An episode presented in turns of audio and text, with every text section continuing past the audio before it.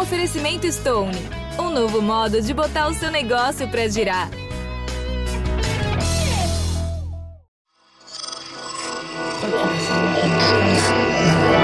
Esse podcast é, é apresentado por b9.com.br.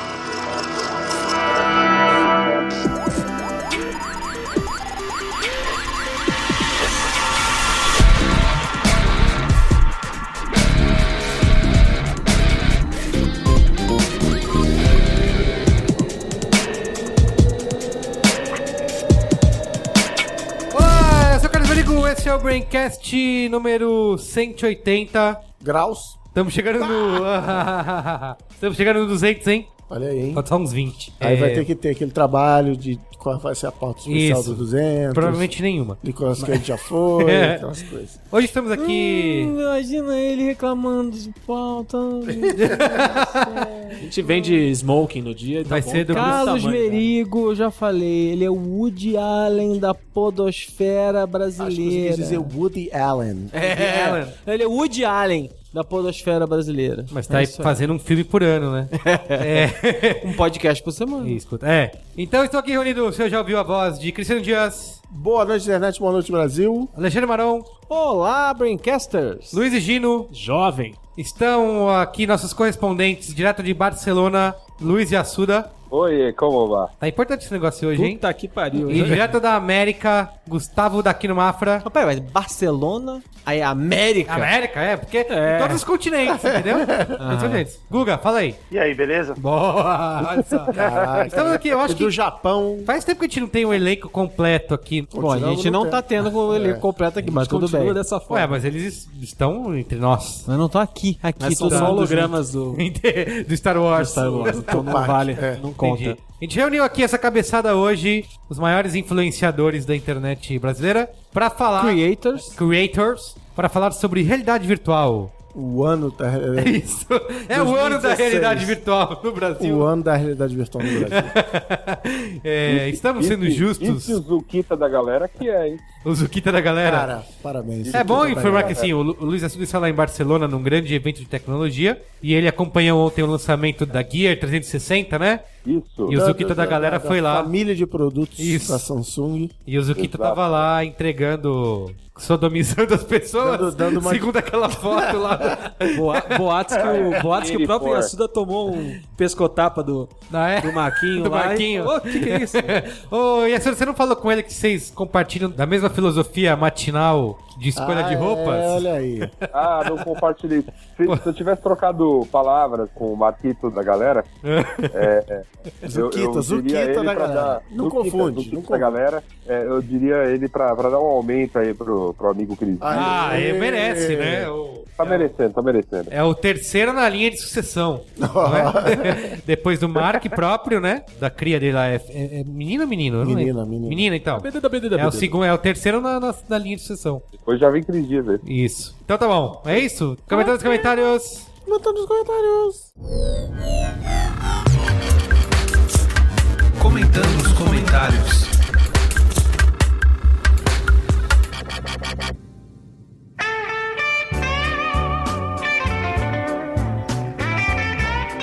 Último programa 179. Quem ajuda, autoajuda. Programa polêmico, vários comentários aí de pessoas dizendo que nós não fomos. Não trouxemos o elemento dissonante na mesa. Era pra gente trazer um palestrante motivacional pra Isso, vocês. exato. Era pra É. trazer um guru Mas a gente messiânico. também recebeu a crítica de que a gente pegou leve. Isso. Então, beleza. Eu recebi essa crítica ontem, no domingo, que a gente tá gravando na segunda. De um importante influenciador. Isso, de um importante creator. influenciador, creator do mercado de comunicação global, dizendo que a gente pegou leve, tá? Então, Ele só wanna have Quer fun, dizer, cara. quer Só dizer. fun. é isso Ele aí. falou assim: vocês estão virando muito mamilos. Isso, Ih, quer, rapaz. quer ficar em cima do muro, É, mostrar os dois lados. e tal. É, exatamente. Mostrar os dois lados. Cadê a cagação de regra unilateral? Isso, exato. Cadê? Cadê as definições, as conclusões definitivas? Pois né? é. Não tem. Ô, Guga, Antes da gente começar a ler os e-mails, eu queria compartilhar com vocês a minha conclusão ao fazer a edição de e-mails dessa semana. Eu cheguei à conclusão de que a família B9 de podcasts, de fato, se transformou nas princesas Disney da podosfera. lógico, lógico. Porque, Claro. assim como toda semana um designer reimagina as princesas Disney, como super-heróis, imigrantes ilegais, elementos químicos, sanduíches, frutas, príncipes Disney, bananas de pijamas, cavaleiros zodíaco, astronautas, carros, telefones celulares, alienígenas do Futurama, calçados vintage, dinossauros, aves, fungos, águas-vivas, cavalos marinhos, animais da floresta, animais da fazenda, animais dos esgotos, backyardigans, personagens dos Simpsons, cowboys, figuras históricas, bancos, mulheres que já foram líderes supremas de um país ou de uma revolução, bandas dos anos 80, bandas dos anos 70, boy bands, Spice Girls, atletas, materiais escolares, calçados infantis e produtos de higiene pessoal para crianças. Toda semana um leitor reimagina os podcasts da família B9 como alguma coisa. Semana passada foi Star Wars e essa semana são os heróis Marvel. Olha só, que beleza. Eu quero toda semana receber o que podcast da família B9 você é. Exato. Vamos É, fazer um teste. Então eu vou ler aqui o e-mail do Matheus Henrique, Boa. que é um inimigo do Big Data do B9, não mandou os dados dele, e ele faz justamente isso. Ele reimagina os podcasts da família B9 como os heróis Marvel. Tá bom. Olá, Braincasters! O Comentando os Comentários já é o melhor quadro do Braincast e creio que o programa só deve continuar para continuar gerando assunto para os novos Comentando os Comentários. Hum, puxa saco. No universo B9 podosférico, o Braincast seria o Homem de Ferro, e que hoje já não é mais a única estrela principal, e penso que vocês deveriam fazer um lobby para que os ouvintes dos outros podcasts possam conhecer o Braincast. Olha isso. O Mupoca, que significa a Revolução de Odin, é o Thor que de vez em quando desce à Terra para aprontar muito e proteger o mundo. O Mamilos seria Agent Carter, que com muita classe samba na cara do mal enquanto lida com a sociedade machista. Lembrando que a Agent Carter tem uma série solo. O Zing seria o Guardiões da Galáxia. Olha isso! Muito bem, hein? Guardiões da Galáxia por quê? Recebido com tremenda euforia pelo. Alexandre Maron aqui. É. Que com assuntos aparentemente banais, nos dá pílulas de sabedoria que salvam o dia no final. Ah, muito obrigado, muito obrigado. Faz todo sentido, todo, todo sentido. O Spoilers Talk Show seria o Nick Fury, que sabe de tudo que se passa pela TV e pelo mundo. O Save Game e o Poco Pixel seriam as duas encarnações do Homem-Formiga, que falam de videogames. E o que são os videogames, se não se encolher pra dentro do console pra viver em outro mundo? que viagem. Que viagem. se o Guga tivesse seu próprio podcast, ele seria o Homem-Aranha. tá. Eu contesto, eu contesto essa afirmação. Se tivesse o próprio podcast, ele seria o Capitão América. Muito bem. Parabéns, Luizi. Se houvesse uma guerra civil no universo B9 podosférico, quem ficaria em qual lado? Muito bem. O Breakcast aqui mesmo é o Homem de Ferro? Homem tá de bom. Ferro. Tá bom, tá bom. Cabe aos nossos ouvintes alguém que cria uma comparação, né? Melhor. Que heróis da DC. Fica o desafio Os, aí. os, os É, podcasts do Fica aí, fica aí. Pequeno Todo- pônei, pequeno Toda semana pônei. tem que ter um agora. Pequeno Pony. Muito bem, É. tá bom. Posso ler o próximo aqui? Quem mandou? Lê o próximo aí. Foi Matheus Henrique o primeiro, né? Isso, agora é o Diego Monteiro. Que é também inimigo do Big Data do B9. Não mandou Isso aí. Porra nenhuma. Ó, muito bom esse episódio do Braincast. Ouvindo, pensei em alguns pontos que podem complementar o que foi discutido. 1. Um, o lado bom das palestras motivacionais. Me parece que é um impacto positivo desses palestrantes motivacionais. Por gostarem de tratar de conteúdos massificados. Estão matando nossos heróis aqui. Eles atingem um grande número de pessoas que talvez não tivessem acesso a visões de mundo, como o empreendedorismo, por exemplo. Querendo ou não, esses chamados empreendedores de palco mostram a possibilidade de empreendedorismo para pessoas que até então só pensavam que existia trabalho numa grande corporação ou sendo funcionário público. Ah, tipo, desculpa, acho que não muda nada o empreendedor de palco falar que você pode mais. 2. Talvez nem todo público leitor de autoajuda seja tão bem intencionado. Tenho a impressão que o público de autoajuda tem muitas pessoas assim. Bem intencionadas, querem se desenvolverem. Caramba, tá totalmente confuso. Mas há também muitas procurando um jeito fácil e conveniente de viver a vida. O que mais se vende são conceitos como trabalhe de qualquer lugar 4 horas por semana, ganhe bem e viaje o mundo. Ou seja milionário antes dos 30 e por aí vai. Enfim, muito desse mercado se baseia em pessoas que querem se dar bem de maneira fácil. Deixa eu te interromper aí, Carlos. Eu queria comentar sobre. Eu li esse livro, 4 Hour Work Week. Ah, É, o é do Tim Ferriss, né? Não é do Tim Do Tim Ferriss? E o livro, na verdade, o livro, na verdade, é muito legal, cara, porque Tim Ferriss, ele é muito engraçado. Tem o podcast dele também. É, só que eu, eu audioli esse livro e em alguns momentos, cara, ele fica. O narrador, ele tem uma voz meio autoritária. Sim. E em algum momento o negócio fica tão hipnótico, cara, que você tá ouvindo aquilo e você não tá nem pensando, você tá assumindo aquilo como uma verdade e acabou. Então, e várias vezes eu tava ouvindo o negócio e falei, não, é verdade, tem que fazer isso, aquilo. Aí depois eu pensei, pô, não, cara, esse cara tá falando um monte de bobagem. Foi aí que começou a mudança na sua vida, Guga?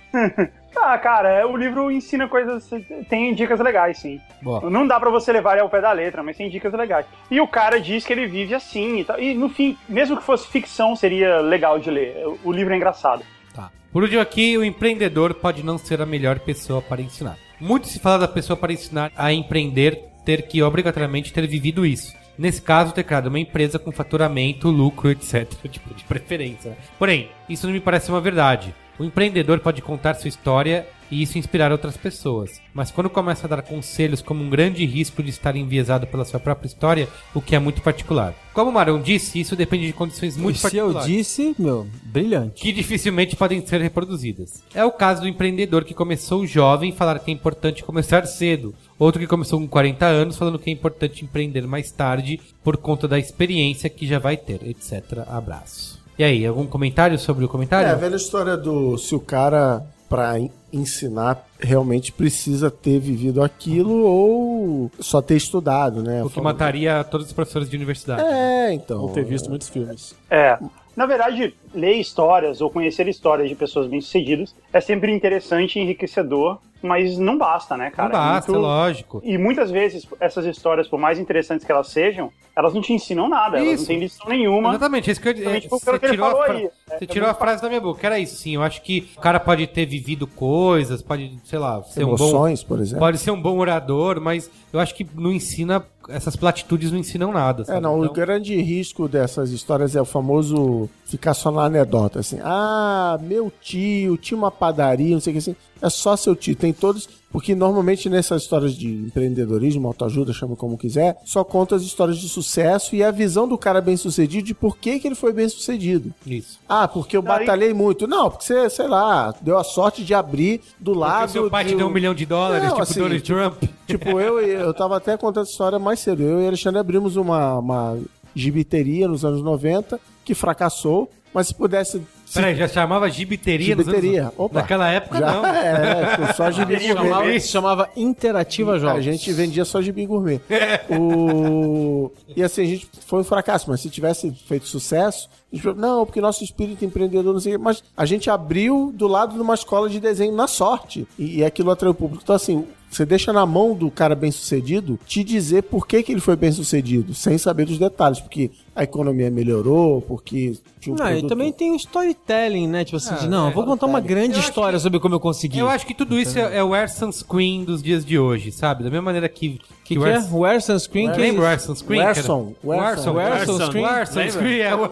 Werson. Lembra desse Screen. vídeo que tinha Grande cara. Filtro solar do Filtro Pedro solar Bial. de Pedro Bial. Exatamente. Werson. Eu acho que tudo é Assim isso. como o. Cristiano disse hoje aqui pra gente que ele leva créditos pelo trabalho da humanidade na internet, o Pedro Bial também. Leva os créditos Leva os por causa créditos do, pela do música filtro solar. do, do Use Baz filtro Luhrmann. solar. Isso. E assim, eu acho que é, é isso, sim, a emoção. Isso. eu acho que é emociona, que é bonito, que é poético, mas no fim do dia não adiciona nada, sabe? Se você ficar ali sentado na sua cadeira consumindo isso. Depende, se você ficar sentado na cadeira comendo baconzitos, vai adicionar alguns quilinhos. Baconzitos. E por outro lado, por outro lado, tem muita coisa que você aprende nos livros, sim, e que mesmo um cara que virou professor de universidade sem nunca ter de fato atuado, ele aprendeu e aprendeu o método de transmitir aquele conhecimento e aquilo ali Tá, vale mas, ele, mas o professor de universidade está ensinando com base em um conhecimento científico barra histórico, né? Ele não tá pegando palavras ao Não, vento ele- é, aí. o professor, o professor É, então, de faculdade, esse- supostamente, ele vai pesquisar Isso, exato. várias ocorrências, Isso. ele vai fazer um apanhado e Boa. ele tem um tipo de comprometimento que é diferente do guruzão que vai lá Exatamente. cagar regra e dizer que é assim que se faz, né? Muito bem, Alexandre Marão, por isso que você ganha milhões de dólares. Lê aí o e-mail da Bruna Machado. Lê aí, Luiz Lê com sotaque gaúcho. Tá bom, vou fazer Não, porque ela é isso. gaúcha. Tá bom. Eu acho, Mas que é a- eu acho que todo legal. empreendedorismo de palco pode ser resumido naquela música do grande poeta brasileiro brasileiro o do Engenheiros do Havaí? Humberto Gessler. Como que é? Eu nem Do alto da eu nem sei que você montanha, vai citar, o arranha-céu. grande poeta brasileiro é o Humberto. Gessler. É isso? Como é, Cara, a história do mundo pode ser resumida em. em Fala a frase lá. Como, através de como que é a frase lá? Como, que ela, como é a frase O Papa lá? é pop e o Papa é Não, pop. elas não dizem nada, como é que é? Eu presto atenção no que eles dizem, mas eles não dizem nada. Exatamente. Uou. É. Humberto Gessinger resumiu toda a, a cultura do empreendedorismo aí de Então hoje. vamos lá, Bruna Machado. Eu já aviso que o meu sotaque gaúcho, às vezes, ele na verdade é um sotaque curitibano. É de Santos. Porque eu tive uma namorada curitibana e eu achava que ela era gaúcha. eu só fui descobrir que ela não era gaúcha no final do relacionamento. Você acabou de arrumar inimizade com curitibanos e gaúchos. Então volta a fita.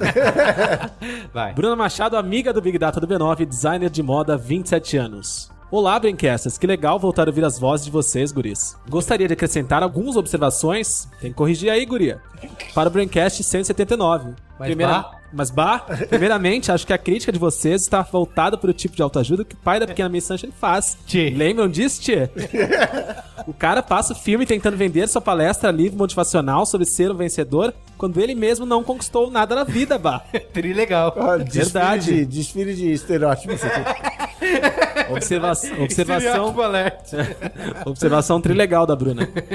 Acredito que a reflexão também está no nosso próprio comportamento, no fato de que consumimos tudo isso. Trabalho na Box 184. 1824. Ah, então ela não é gaúcha, ela só tem sotaque. Todo mundo. Não, não. É, É o estereótipo.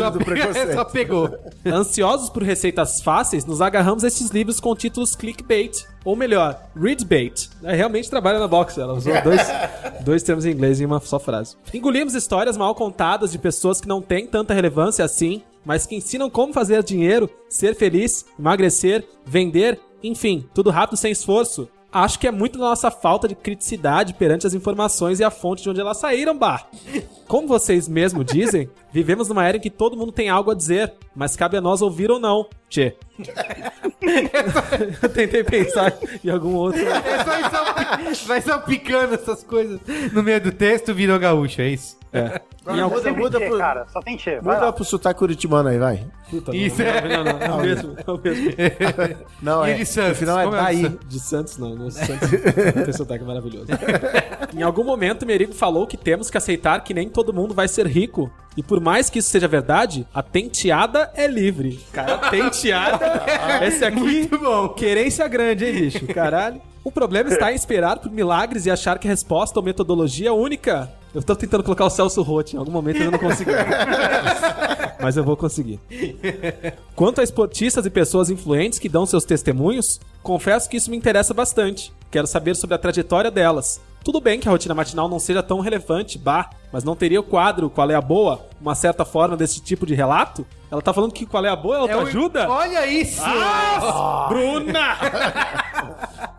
Fala um xingamento Não, aí. pera, pera, pera, só responder uma coisa pra ela. Não, não é. Pronto, pode continuar. Pode continuar agora. Afinal, vocês são pessoas que achamos interessantes e queremos saber quais são as suas referências, o que vocês estão lendo, assistindo, acessando e frequentando, tchê. Enfim, galera, espero ter contribuído para a discussão. Viva a revolução dos farrapos. Achei o programa ótimo e toda semana aguardo ansiosamente pelo novo episódio. Grande abraço. PS, Bruna Machado, designer de moda, 27 anos, tia. Enfim, Deu é, pra ti. Deu pra ti, Enfim. Bruna. Enfim, ela falou um monte de coisa bom. legal, mas eu discordo completamente dela dizer Mas ninguém que é- prestou atenção no que ela tá falando. Porque só o, meu- porque, o, porque o nosso amigo aqui estragou a carta da menina completamente. Não, mas assim, Desculpa, o- Bruna. o, que a Bruna Mas eu disse... discordo de dizer É que lógico. o- Não, vamos então levar uma tour do Qual é a Boa pelo Brasil e... Focou no qual é a boa. Pediu dízimo? mesmo. É, foi, afetou. O Alexandre ficou Não, o, dízimo, o dízimo. o Qual é a Ela Boa falou, ela, falou ela culturais. tava elogiando as palestras dos Bernardinho, do Giba, do Amir Klink, que aí o cara tá contando a vida dele, tá dizendo a referência, assim como qual é a boa, ela se interessa de ver o que a gente tá lendo, o que a gente tá consumindo, ela elogiou, rapaz. Não, não, não, não, não, não tem problema disso. acho- Eu só acho que a comparação não é a mesma. Eu só acho que não é a mesma coisa. É, não é a mesma coisa. Mas eu concordo com ela num ponto aí. Eu, eu vi a palestra do técnico da seleção feminina de vôlei quando eles foram. Zé Roberto Guimarães. campeãs, Zé Roberto Guimarães. E foi legal pra caramba. Foi uma, foi uma excelente legal, palestra. concordo. Não foi, um, não foi um- uma lição, não foi, não foi um, culto de igreja, sabe? Foi uma palestra legal do cara contando a história dele, Não, é. bem. Mas a gente falou isso naquele dia, né, Guga? Eu veria Falou. porque o cara ganhou. O cara é foda. O cara, o É. cara é Mas bicampeão. depois de ter perdido algumas vezes, né? Não, não, o cara foi campeão no, no vôlei masculino e depois no feminino. O cara. Quantas pessoas fizeram isso na história da- das Mas Olimpíadas? assim, você tipo? assistiria a palestra dele contando essa saga e falando sobre os desafios que ele teve e como Não, ele superou. Isso, não, Agora, não se o que eu Roberto acho que eu vou ser o Guimarães- Zé Roberto Guimarães. Não, sim, mas e se o Zé Roberto Guimarães fizesse uma palestra que fosse aplicando os conceitos olímpicos à sua empresa? Seria É, você também medalha de é, ouro? É, eu não que, é um- sou- que tem um que é o monte que assim acontece, também. né? Tem Mas um eu monte não aí. sou otário, né? Acorde Mas aí, cedo, então. Tô brincando, se eu dedique, sou otário. trace suas metas, foque, Acredite Deus. acredite. Traçando Na paralelos dúvida- infelizes sobre tudo. Na né? dúvida, ponta de rede pro Giba bater forte. Eu li, É sempre isso, né? Aquele jovem eu chato li- é a seleção eu, eu li uma cubana. matéria no Facebook aí esses dias, que era, tipo, 15 hábitos de empreendedorismo, não sei o que, pra você fazer de manhã, justamente que eu tinha comentado no programa. E aí eu me dei ao trabalho de fazer a conta e ia levar mais ou menos umas 9 horas pra você fazer aquela. Ou seja, não dá nem pra fazer de manhã. Mas se você for o Tim Ferriss, dá.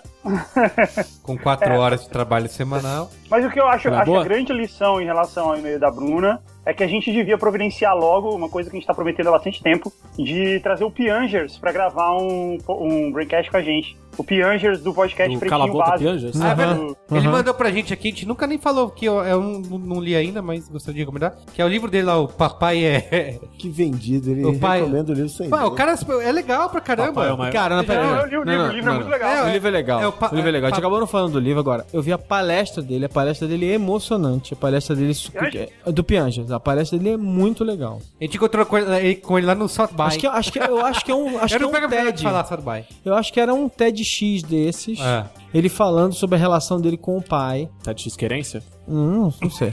Enfim, mas ele falando sobre a relação dele com o pai, porque, porque o livro dele é sobre, sobre relação com, de pai e filho e tal, não sei o quê. E a palestra dele é muito legal e é realmente emocionante. Então, assim, tipo, Pianjas, acho ótimo, uma ótima ideia. Mas olha só, o que o amigo ouvinte não sabe é que tem uma coisa que o amigo ouvinte não sabe, outra que ele sabe. Aqui ele não sabe que antes dessa gravação, nós fizemos um rápido e tortuoso live pelo Facebook. Isso. E o que o ouvinte sabe é que o Carlos Meriga é, é meio enrolado, É. que no live ele citou 20 vezes o Patreon do B9, mas nesse programa não Porra, citou obri- nenhuma vez. Obrigado, Cristiano Dias! É contextual aqui, ó. Lembrando aos nossos amigos ouvintes que lançamos no último programa o Patreon, ou Patreon. Como que se fala? Ninguém sabe, né? Na América é Patreon. Do Braincast. Patrão, patrão. Como é que é na Espanha, Luiz? É, Patreon. Ele, ele, ele É Patreon. patrão. Ele Patreon. patreon.com barra Braincast com recompensas super magnânimas. A gente tem desde contribuições de um dólar, que nós vamos agradecer aqui você ao vivo. Aproveita hoje que o dólar caiu. Caiu aí, ó. Aproveita pra contribuir. Vamos ver aqui, ó. A partir de 5 dólares você faz parte do grupo fechado no Facebook. Aproveita que o dólar caiu, pega e põe no bolso. E a gente pode conversar lá nesse grupo. A gente pode. Você não tá ajudando a conseguir novos patronos. bobagem nessa vida, gente. Muta o Maron aí. É muito, Marão. Boa, obrigado. Então, assim, e você, a partir de 5 dólares, você faz parte do grupo fechado no Facebook, conversa com a gente, sugere pauta. Tem nome o grupo fechado? Manda links. Por enquanto é Braincastaria Gourmet. Se você entrar lá, você pode votar Meu, que nome ruim, mas nossa.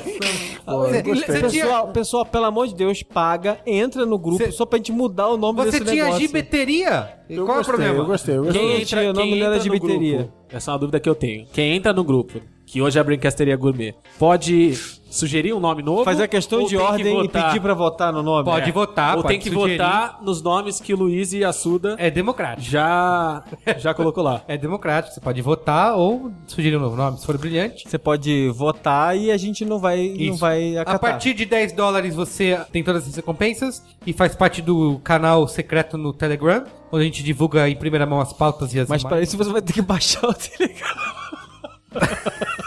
Sério, muta o Maron aí. Alexandre. que, que é grátis, não, não custa nada, você pode baixar. Aquele bolinho de, de arroz não fez bem. Você sabe quando o WhatsApp ficou Tá fora do. Quando o WhatsApp ficou fora do ar um fim de semana, você sabe que milhões de pessoas baixaram, né? E não- Tá bom, os que- russos não deixam sair do ar. Ok. É o famoso é o Sputnik da, Isso, das é, redes sociais. exato. E aí tem outros valores que você pode ser um patrono comentando nos comentários, que você tem. Vai ter sempre um, um comentário de patrão lido aqui. E tem o qual é a boa do patrono também, que a partir de certo, se você doar mil dólares, não, é menos que isso, mas você pode mandar o seu a dica de qual é a boa e a gente lê aqui também. Não tem um esquema que a gente manda o DNA do Merigo pra pessoa? Não, mas tem um esquema de 50 Fotonete. dólares aí. ainda não foi liberado. Chegando, tem uma recompensa, meu amigo. Ó, se, Que eu não se a sei gente- bem se é recompensa. Se a gente chegar a um determinado número, tiver lá 40 mil dólares por mês, aí a gente coloca uma recompensa nova. 50 dólares e que realmente vai, Teve um vai cara, parar você blogosfera. amigo ouvinte, eu só digo que teve um cara que falou, pô, por 50 dólares, eu... e aí eu vou botar um eufemismo, eu faço favores sexuais É isso. ao patrão. Mas Muito beleza, bem. Não fui eu, não é no meu que tá na reta, então... E aí a gente tá prometendo também para os nossos patronos descontos nos nossos workshops e eventos futuros. Ah, isso. Ah, agora sim eu vi nós vantagem. hein? comunicaremos aí. Ó, vou aqui. Os nossos primeiros patronos, tá? Tem o Rogério, Boa. de Salvador, Valeu, na Bahia. Rogério. Tem o Valeu, Rogério. Pedro Ribas. Valeu, Pedro. Pedro Ribas, você Tudo é em cara, Ribas? hein? Ó, ganhou uma maronada, hein? Tem a Nunca Fabrícia. vida. A Fabrícia aqui não tem sobrenome, não sei de onde ela é, mas ela também é patrona do Mupoca e do Mamilo. Ô, Fabrícia, Ela obrigado. é meio hein? gótica, light gótica, Isso, né? ela tá dando grana pra família B9 aí de Boa. podcast. Temos também aqui o Igor Henrique, Valeu, Igor. Aí, Igor. Aí, Igor, nome composto, hein, garoto? o Anthony Ravoni. Ah, olha o Anthony. Agora eu quero ver ler esse nome aqui. É o Rez. Peraí, peraí, peraí, antes de você falar do Grigorovic, tá bom, o, o beleza. An- o É Anthony... um pouco isso. Grande ouvinte do, do Ah, é? Zing, Ah, isso é assim que fala? Grigorovitz? mesmo. Isso, por Isso aí. Pô, mas eu queria voltar pro Anthony Ravoni. Fala. Porque se ele, se ele for um mafioso, se ele for de Little Italy, ele é o Tony Ravoni. É um baita nome, hein, de É, personagem. Parabéns. Tony, Tony Ravoni. Foi longe essa É, aí. Tony. E por último aqui o play Fábio. Fábio Rafael Sobiek de Salles. Tá bom? Boa, valeu, Seus Fábio. Fábio primeiros Rafael. Patronos. Tem algum prêmio que você ganha uma maronada? Sim. Pode ter, Não, pode teve um que já ganhou. Se os velho. 50 Qual dólares foi são que você fez agora? 50 dólares favores Sei lá. sexuais, então antes disso dá pra vir muita coisa, Qualquer né? cincão ganha uma... uma Não, pera, pera, maronada. mas maronada é mais caro. Ah, é? Mais caro, 100 Ah, dólares. maronada é mais cara?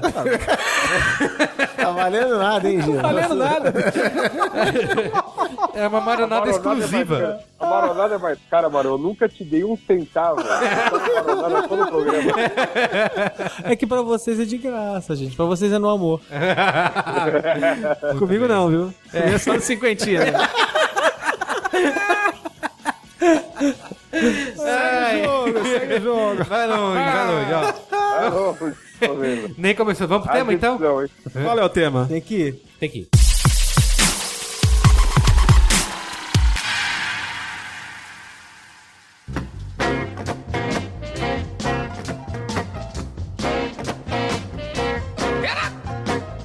É, realidade virtual, estamos aí vivendo uma era, né?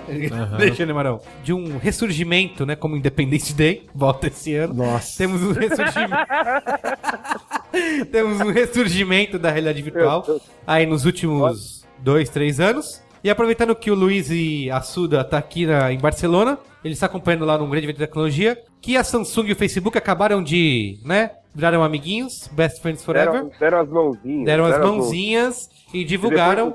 Divulgaram o que, Luiz? Conta aí. Então, conto. É, é, estávamos lá para acompanhar, na verdade, o lançamento do novo aparelho, né? O Galaxy S7. Tá. Que, que ia vir com o seu complemento Edge, né? Que é a da telinha curva. E até aí a gente achava que viria alguma coisa, assim, só em celulares mesmo. Quando a gente chegou lá na feira, a gente já foi surpreendido por 5 mil Gears VR, ou óculos de realidade virtual que estavam tinha um para cada cadeira assim então Quando rolou o que pegar- momento Oprah Winfrey, você ganha um óculos, você ganha... Todo mundo ganha um óculos!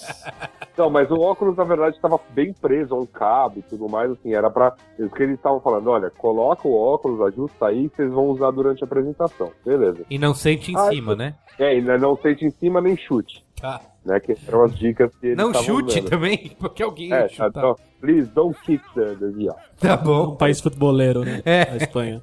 E aí, assim, depois daquela primeira apresentação, apareceu o coreano da vez. A gente sempre fala, é o coreano. Apareceu um coreano lá para falar sobre o celular. A gente colocou o VR pela primeira vez e o, vamos dizer, a primeira cena, né, a primeira vez que a gente viu o aparelho foi na realidade virtual, que foi todo um giro pelo celular e tal. Quando a gente tirou os óculos, o, o coreano da vez já estava lá na- no palco com os dois celulares lançados. E a gente falou, ah, pô, legal, né? Deve parar por aí. E Tá. aí continuaram o papo, de fato, lançando mais esses dois produtos, né? Que é a câmera, né? Que é a Gear 360. Na verdade, o Gear VR já existe. Ele agora vai ser empurrado de graça junto com quem compra, é, é, para quem brinde, né? comprar é, de brinde para quem comprar os novos celulares. E aí, quase no final da festa, eis que entra Zuquita da galera. Zuquita da galera.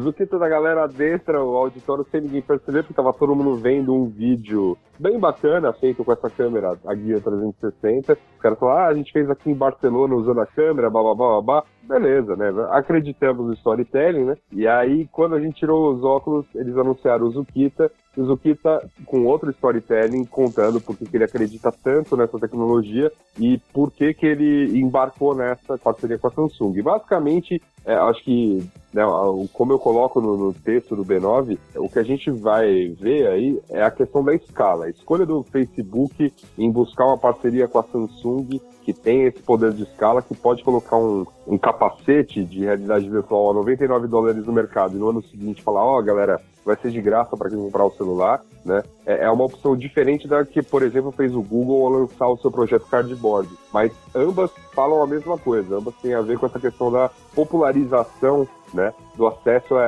à- realidade virtual, tentando fazer com que essa onda pegue, né? A grande pergunta que fica é, né? A gente tá- eu tô vendo assim na feira muita coisa com realidade virtual, todo mundo tem um simulador, todos os instantes tem alguém lá com capacete para você usar e ver alguma coisa É o Wii de qualquer. 2016, é isso? É, seria a realidade virtual o smartwatch do ano passado, entendeu? Tá. Mas essas simulações que todo mundo tem na feira, Suda, em que ponto elas são relevantes, assim? Ou é tipo a, o festival da montanha russa do. do... Não, virou, VR. virou, virou a. Então, assim, tanto tem a questão perfumaria, então, por exemplo, bom, o produto é da Samsung, então a Samsung ela se permite te oferecer uma experiência de, de montanha russa lá na, na- no stand dela. Mas, por exemplo, você vai no stand da, acho que da Ford, um lance de dirigir um carro, na verdade, assim, ver um vídeo em que você estaria dirigindo um carro com essa questão da realidade 3D. Você vai num outro stand lá em que você, se eu não me engano, é da. a- ah, me fugiu a marca, mas era lá dentro da Innovation City, em que Gastaram você entra num carro. e o cara esqueceu a marca. É, amanhã eu confirmo a marca, mas enfim, você entra num carro, um carro de verdade, coloca um capacete desse pra você meio que ter a experiência do carro se autoguiando. Enfim, tem assim, N aplicações que os caras estão usando, mas assim, virou a grande perfumaria do evento esse ano. Todo mundo tem um capacete, todo mundo tem uma fila pra que pessoas vão lá e usem o capacete, sabe? É, Qual foi a melhor simulação que você acompanhou lá? eu não fui em muitas, cara, porque, porque todas têm muita fila, o evento é muito cheio e assim. E a Suda gosta pre- de rua, e a Suda não quer ficar botando capacete. Não, é, o problema é o seguinte, a, a feira ela é, ela é destinada a encontros de negócio. Então, por exemplo, você tá numa fila determinada lá para ver um negócio. Aí chega uma comitiva de CEOs daquela empresa. Eles passam na frente e você se fudeu. Como aconteceu comigo, porque a gente- como a gente tá aqui na, em Barcelona convidado pela Samsung, então a gente fez uma, um tour lá na, no stand deles e o final a gente furou a fila e entrou na frente do pessoal que tava na fila pra ver a simulação de montanha russa. Então por isso que eu peguei essa sem fila. Como CEO do Mupoca, você invadiu. Isso, é. Ótimo. CEO do- Aliás, a histó- a história é a seguinte, porque que eu não tô mencionando o programa, eu fui barrado, né? Ah, é? eu Babado? Eu fui barrado no evento. Torta de climão. O senhor aceita uma tortinha de climão? Não, é o seguinte, eu fui. eu- não, mas é que a história é boa, eu isso eu tinha que falar. Eu me inscrevi como imprensa e tudo mais. Toda a documentação do B9 que a gente mandou o ano passado, exatamente a mesma, só que esse ano o evento barrou. E aí eu fui lá perguntar, falei, ah, né, eu me inscrevi e tal. Ela falou, olha, eu não posso te liberar porque o senhor é publicitário. Eu falei, como assim sou publicitário? Não, eu entrei aqui no seu LinkedIn, o senhor é dono de uma empresa e esse B9 aqui você toca como hobby. Eu falei, você preferia que eu fosse CEO do meu próprio blog e aí você me liberaria?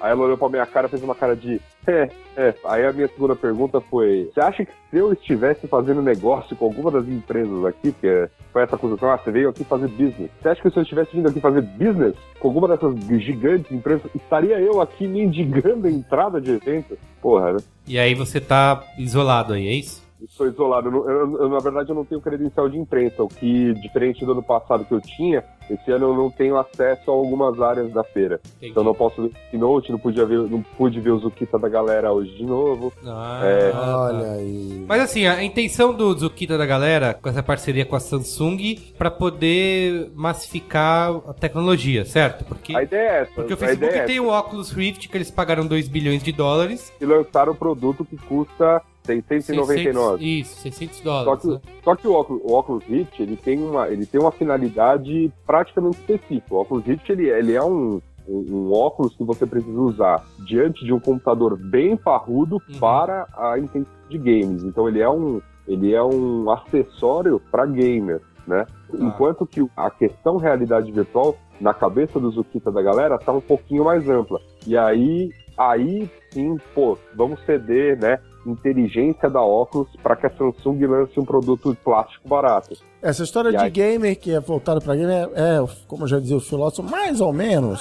É mais ou menos, mas. Mas, mas uma coisa que eles falam é, é o seguinte, os caras da própria óculos, o Palmer Luck, é que assim, por causa disso que você falou, custa 600 e blau dólares só o headset. Só o headset. Você tem que ter um computador parrudo que agora vão lançar uns que custam mil, mil e poucos dólares. Então, assim, quem gasta esse tipo de grana em equipamento hoje é a galera de videogame.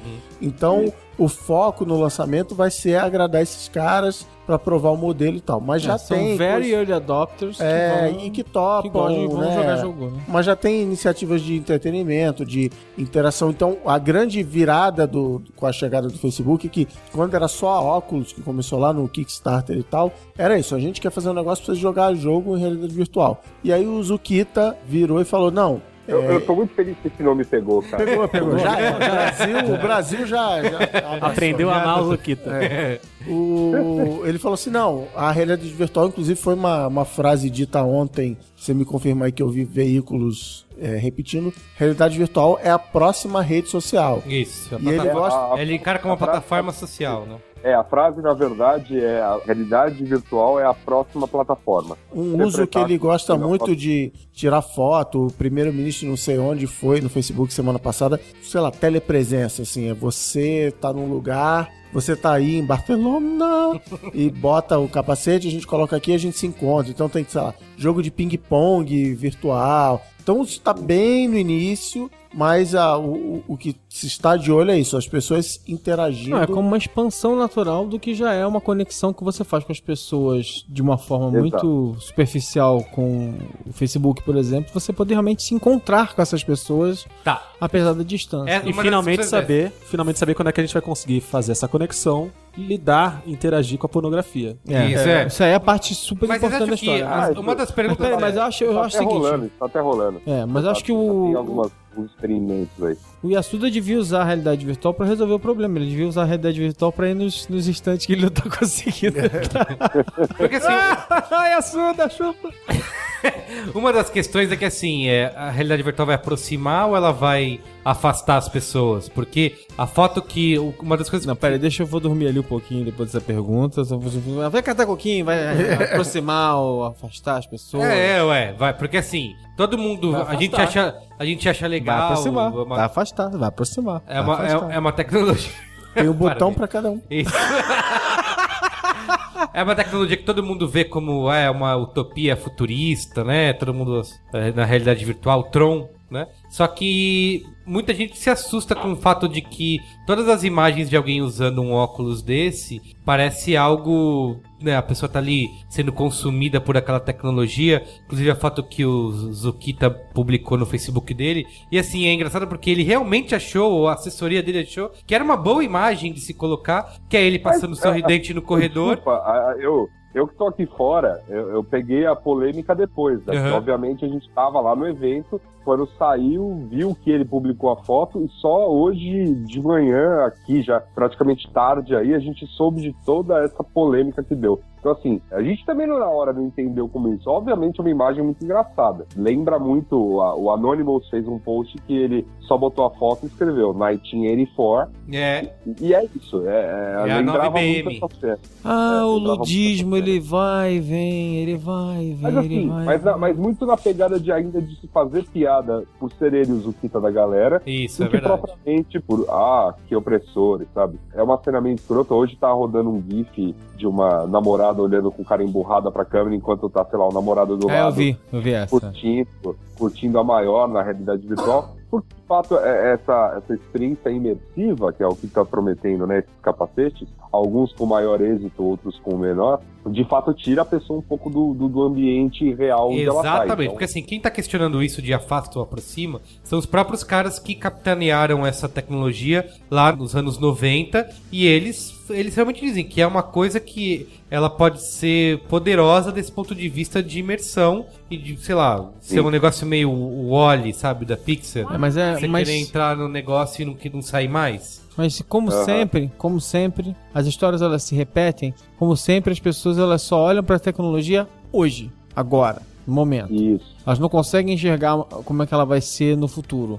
Elas não conseguem enxergar as pessoas conectadas, elas não conseguem enxergar as pessoas, as pessoas se falando, Ah, as pessoas se vendo à distância. Elas, elas só conseguem enxergar o que assusta elas, o que deixa elas apavoradas, é a ideia de um corpo com o óculos cobrindo os olhos da pessoa e ela não tendo a noção do ambiente imediatamente externo a ela naquele É momento. tipo o jogador número Né? um, né? Tipo, É, então assim, essa, essa imagem, e eu entendo, e, e assim, e essa imagem, vamos lá, né? Você está, é é uma imagem quase que primordial pra você, né? Você tá completamente vulnerável quando Isso, você, é. quando você tá e a nessa gente posição. tem uma coisa com. eu- você falou agora, eu pensei. Com olhos, né? Você não tá vendo os olhos da pessoa. Do mesmo jeito que quando a gente fala, ah, o cara tá com a cara no, no telefone. Isso. Então, assim, eu não estou vendo pra onde aquela pessoa tá olhando. Isso é estranho, a gente não, não tá acostumado com isso. Eu já comprei dois adesivinhos daqueles olhinhos de brinquedo, assim, que. Pra colocar no- no.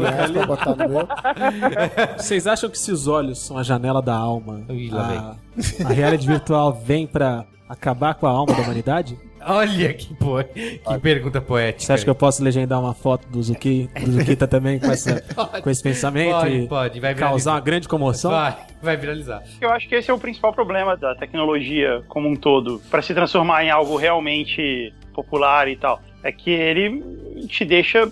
Você tem que estar na sua casa, num- sentado, pra fazer isso. Não é uma coisa que você pode fazer ao longo do seu dia na rua, entendeu? Porque, tipo, te tira Mas- completamente mas da, da ligação com o resto do mundo. Pois é. Mas a experiência não foi concebida, acho que, assim, essa experiência que a gente está vendo hoje de realidade virtual, ela, não, ela em, nenhuma maneira ela está sendo concebida para ser o o que, sei lá, se propôs o ser o, o Google Glass, uma espécie de interface da realidade, assim.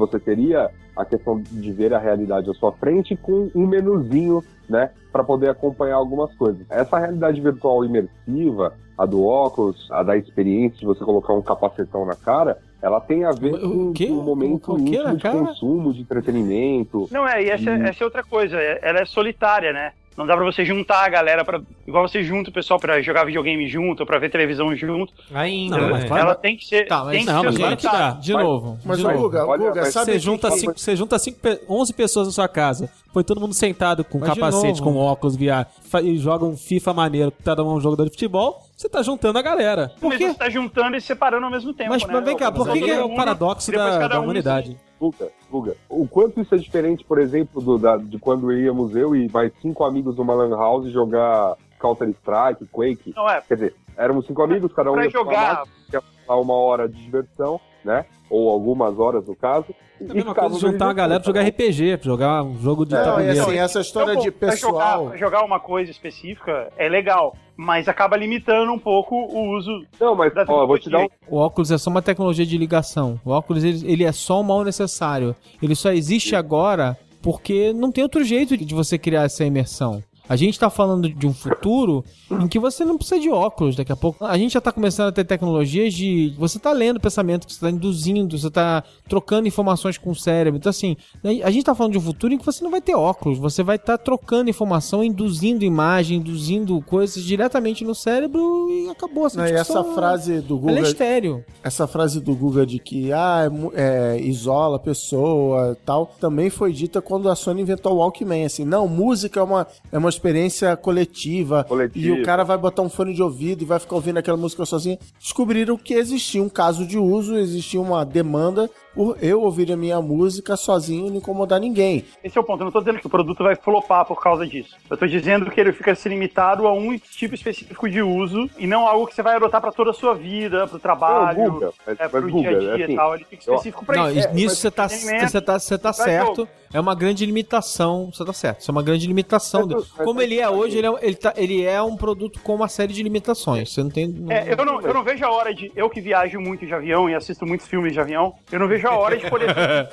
E vai ser muito melhor, sabe? Vai ser, tipo, vai ser incrível pra mim ter esse. Eu, inclusive, antes de, da gente gravar, eu passei numa loja aqui pra olhar um que eles estavam distribuindo lá e isso aqui tava quebrado, o equipamento de demonstração. Mas eu não vejo a hora de poder ter isso pra assistir filme sozinho no avião, porque deve ser muito legal. Agora, quando eu É quero bem, assistir é bem filme bom, cara. com a minha Eu tô bem família, ansioso não, não dá. Eu já tô bem Não é ansioso tão legal. voo de volta. Ó, mas ó, duas, duas coisas sobre isso, Guga. No evento, no evento ontem aqui, a gente. Eu tava sentado do lado de uma jornalista brasileira, Cora Ronai. Aí estávamos conversando antes tal, do evento tal. Começa o evento. Ah, tem aquela hora de colocar os óculos. Ela, velho, uma senhora já que colocou os óculos, tem que tirar o óculos né, de leitura, aquela coisa. Eu também meio desajeitado, com os óculos, a gente se ajudando ali, beleza. Os dois colocam os óculos pra começar a ver. E como a gente já tinha começado a conversar, aí começa o vídeo experiência, que é um vídeo em 360. Você pode olhar pra trás, pra baixo, pra cima. E aí a gente começou a, a interagir sobre aquilo. Você tá vendo o céu? Nossa!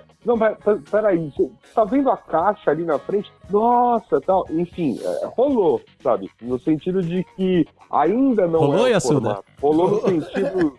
A interação, ô caceta. Ô, gente, respeita, Ok. respeita a Cora. Respeita a Cora. Respeita a Cora aí, pô. Tia Cora merece respeito.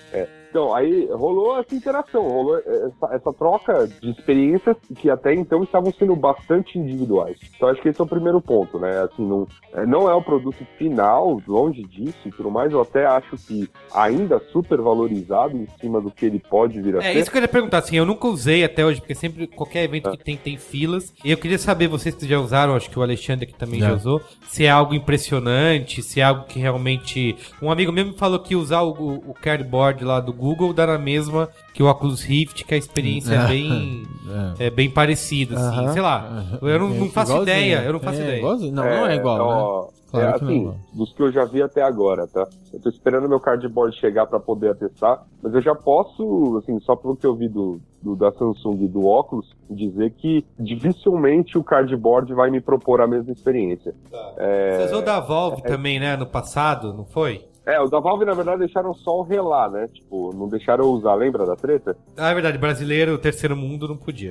É, não, só, só o pessoal do Verde podia botar na ah, cabeça. lógico. Mas o Rift você usou também, ou só esse da Samsung? Não, usei da Samsung, usei o Hit em algum momento. E aí, e é o ponto seguinte, a, a questão da imersão é muito importante. Uma das principais críticas, porque a, a LG também está lançando o capacete dela nessa feira de Barcelona. E tem o da Sony, né? Que é o PlayStation VR, o Ace Project. Ace Morpheus. Eu vou, esse eu preciso procurar lá pra dar uma olhada. Mas eu tô, vou ver até o da LG porque isso peguei com jornalistas brasileiros aqui hoje. Eles foram ao lançamento do, do aparelho, que rolou num, num, num evento um pouquinho menor aqui, e hoje a gente pôde fazer o teste do capacete que vem com o aparelho. A LG lançou também um pacote muito semelhante. Na verdade, eles focaram né, o lançamento mais fortemente no celular. Eles falaram, ah, mas a gente também vai ter uma câmera 360 e um, e um capacete de realidade virtual. A câmera 360 dele parece ok, pequenininha e tudo mais.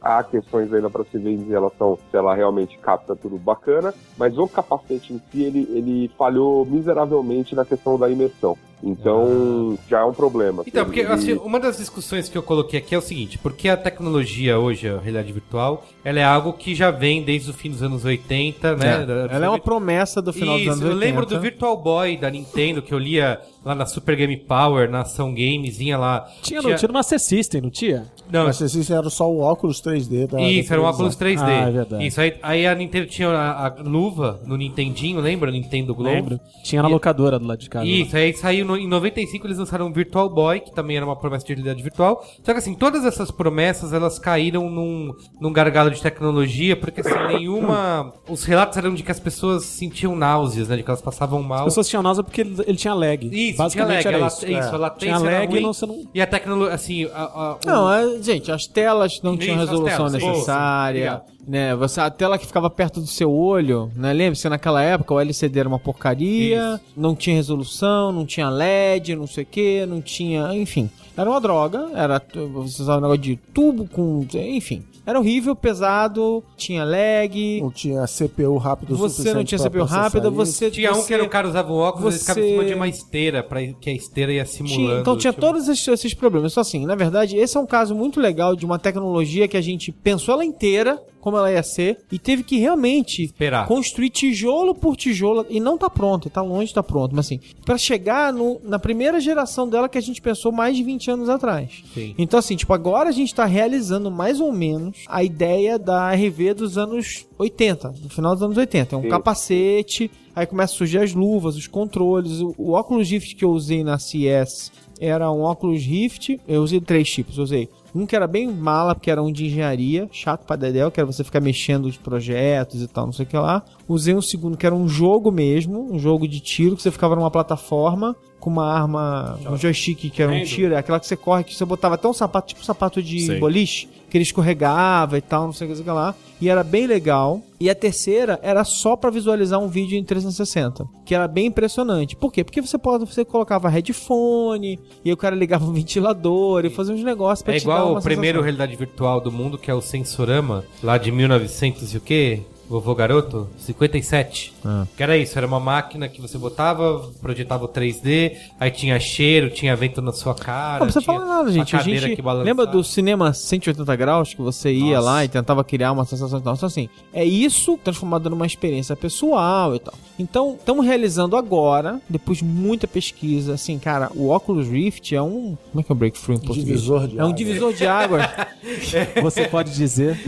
é um divisor de águas Uma pedra brutal. fundamental. Brutal. Esses caras passaram anos quebrando a cabeça pra chegar num negócio que realmente você colocasse o capacete na, na sua cabeça, você virasse, você se E não movimentasse sentisse essa e divisão entre o sentisse mundo real, é. um movimento fluido Não, a, do seu campo a de imersão, visão. a, imersão é a imersão é impressionante. E hoje indo no, no simulador da. aquele simulador de montanha-russa da Samsung, que efetivamente eles, eles criaram esse filme 360 de uma pessoa andando na montanha-russa. Então, assim, hoje rolou essa imersão, assim, mesmo, com, mesmo que o óculos fosse um, celular virado, né? E, enfim. Na, na- naquele capacete que é o Gear VR, dá pra dizer que a experiência foi bastante imersiva. Eu lembro desse VR dos anos 80, 90, eu me lembro de um lugar lá que tinha um capacete pra você jogar Quake no shopping Ibirapuera, e eu lembro dessa náusea, eu lembro desse enjoo, eu lembro que foi muito escroto, e assim, dá pra dizer que a experiência que eu tive hoje, né, não tem nada a ver com isso. É legal você falar do, de- é do Quake, que o- um dos que capitaneia o projeto, que é Foi, o, o- foi o cara do Doom, né? o cara do John Carmack. Carmack. Isso, que foi basicamente que a ID Software foi a que criou as fundações do jogo 3D, né? É. Do, com o Quake, com o Doom, com o Wolfenstein. É, até porque é bom sempre lembrar que você tem duas grandes maneiras hoje em dia de criar uma imersão. Uma delas é com a captação de uma imagem em 360 graus, com as câmeras que estão surgindo e que a gente vai ver muito isso acontecer, por quê? Porque estão chegando, assim, já tem hoje em dia, por exemplo, a Kodak lançou uma câmera de 270 dólares que capta uma imagem não é esférica, é quadrada, mas que você consegue fazer ela parecer esférica. Sim. Então, a Kodak já lançou uma câmera assim, que ela capta em HD, 60 quadros por segundo, e você consegue colocar num capacete assistir uma imagem, capturar uma, uma, uma sala como essa, por exemplo, e, e- então assim, a gente vai ver muito isso acontecer agora, porque o preço caiu brutalmente, né? Então É, você... e tem dois, a gente tá falando, e é, é bom especificar com todas as vezes. Tem hoje dois tipos de realidade virtual. Um que é esse que o Yasuda usou lá, que é o Gear VR, que como ele acabou de dizer, a magia acontece no seu celular, é, o capacete é um- uma trapezonga que você encaixa o celular, e aí tem lente, tem botão, tem... Não é um negócio Tem burro. sensores, o que eles vendem é que tem muita inteligência da, da óculos dentro do celular e dentro desse aparente pedaço de plástico, mas que tá cheio de sensores, controles, enfim. E tem o outro nível, que é o Oculus Rift, que aí é esse que a gente falou que custa 600 e tantos dólares, que ele tem mais inteligência, ele tem sensor. O Rift também vai ter um controle, que É. não é o seu controlezinho de Playstation. Uma outra coisa importante que ele tem é que ele é construído de um jeito que você não vê a borda da tela. A Isso. tela realmente pega o seu campo de visão Não é, inteiro. Você tá totalmente bem. E pra fazer, para conseguir fazer os dois, as próprias telas tiveram que evoluir. Teve o OLED ou AMOLED, que tem uma- um pixel muito pequeno e tem uma taxa de atualização da tela muito grande pra não dar esse enjoo, pra conseguir enganar o Cara, seu cérebro. Mas eu fiquei impressionado porque eu, eu achava que eu ia ver borda na, na experiência com o celular e, como, e a primeira vez que eu coloquei um, esse capacete com o celular pra jogar um jogo, por exemplo, o jogo não era tão preparado assim pra essa questão do 360. Realmente eu vi essa borda.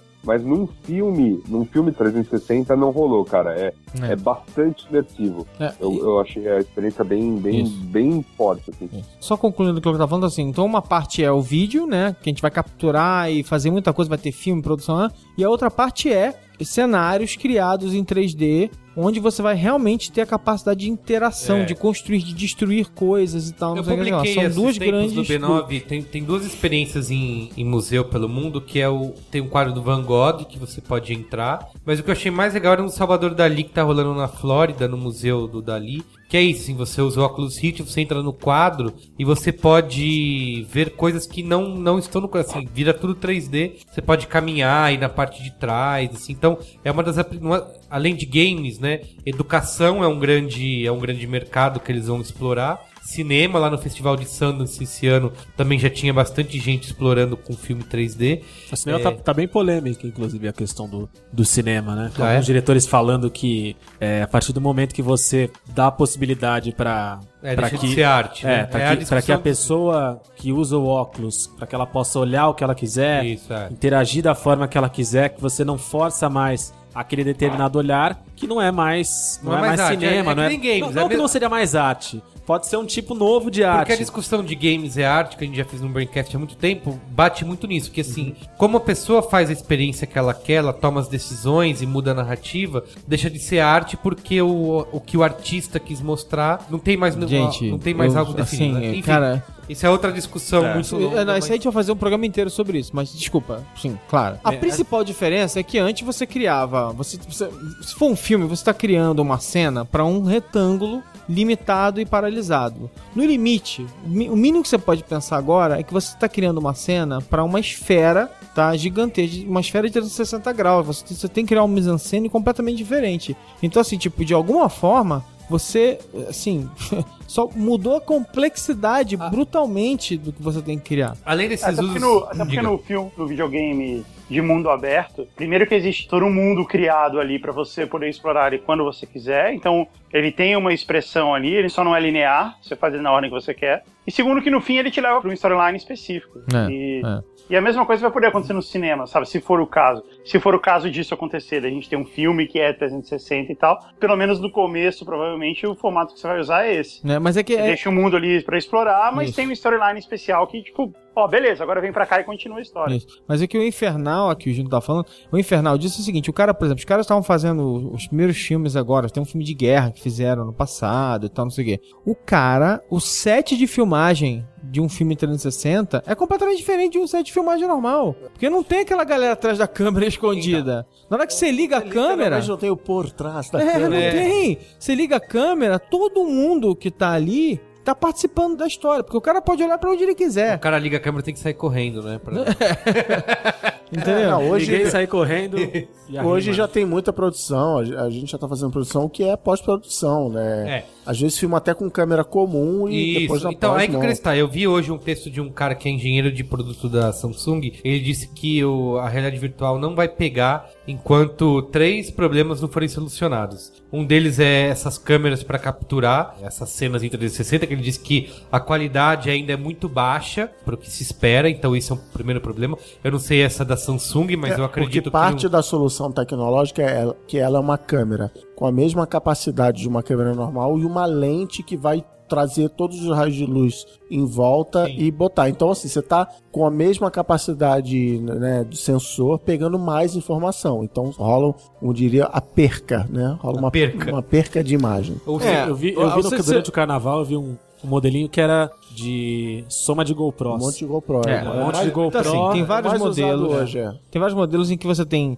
3, 4, 6 câmeras e tal. A, câmera que a Samsung lançou é uma câmera esférica com duas lentes com de 204, 216, 200, acho que são 204 graus de campo Eles de falaram, visão. eles, eles falaram aqui hoje 190 e alguma coisa, Ah, tá. tá. Legal. E aí eles justificaram que ah, a soma né, é maior que os 360, Isso. esse ângulo adicional é o que cria a sensação de eu tirei a câmera da, da, do vídeo. Então, que, que você nu- nunca vai ter a sensação de que há uma câmera ali. Isso. Porque essas as câmeras que não têm essas duas lentes, elas têm um ponto cego.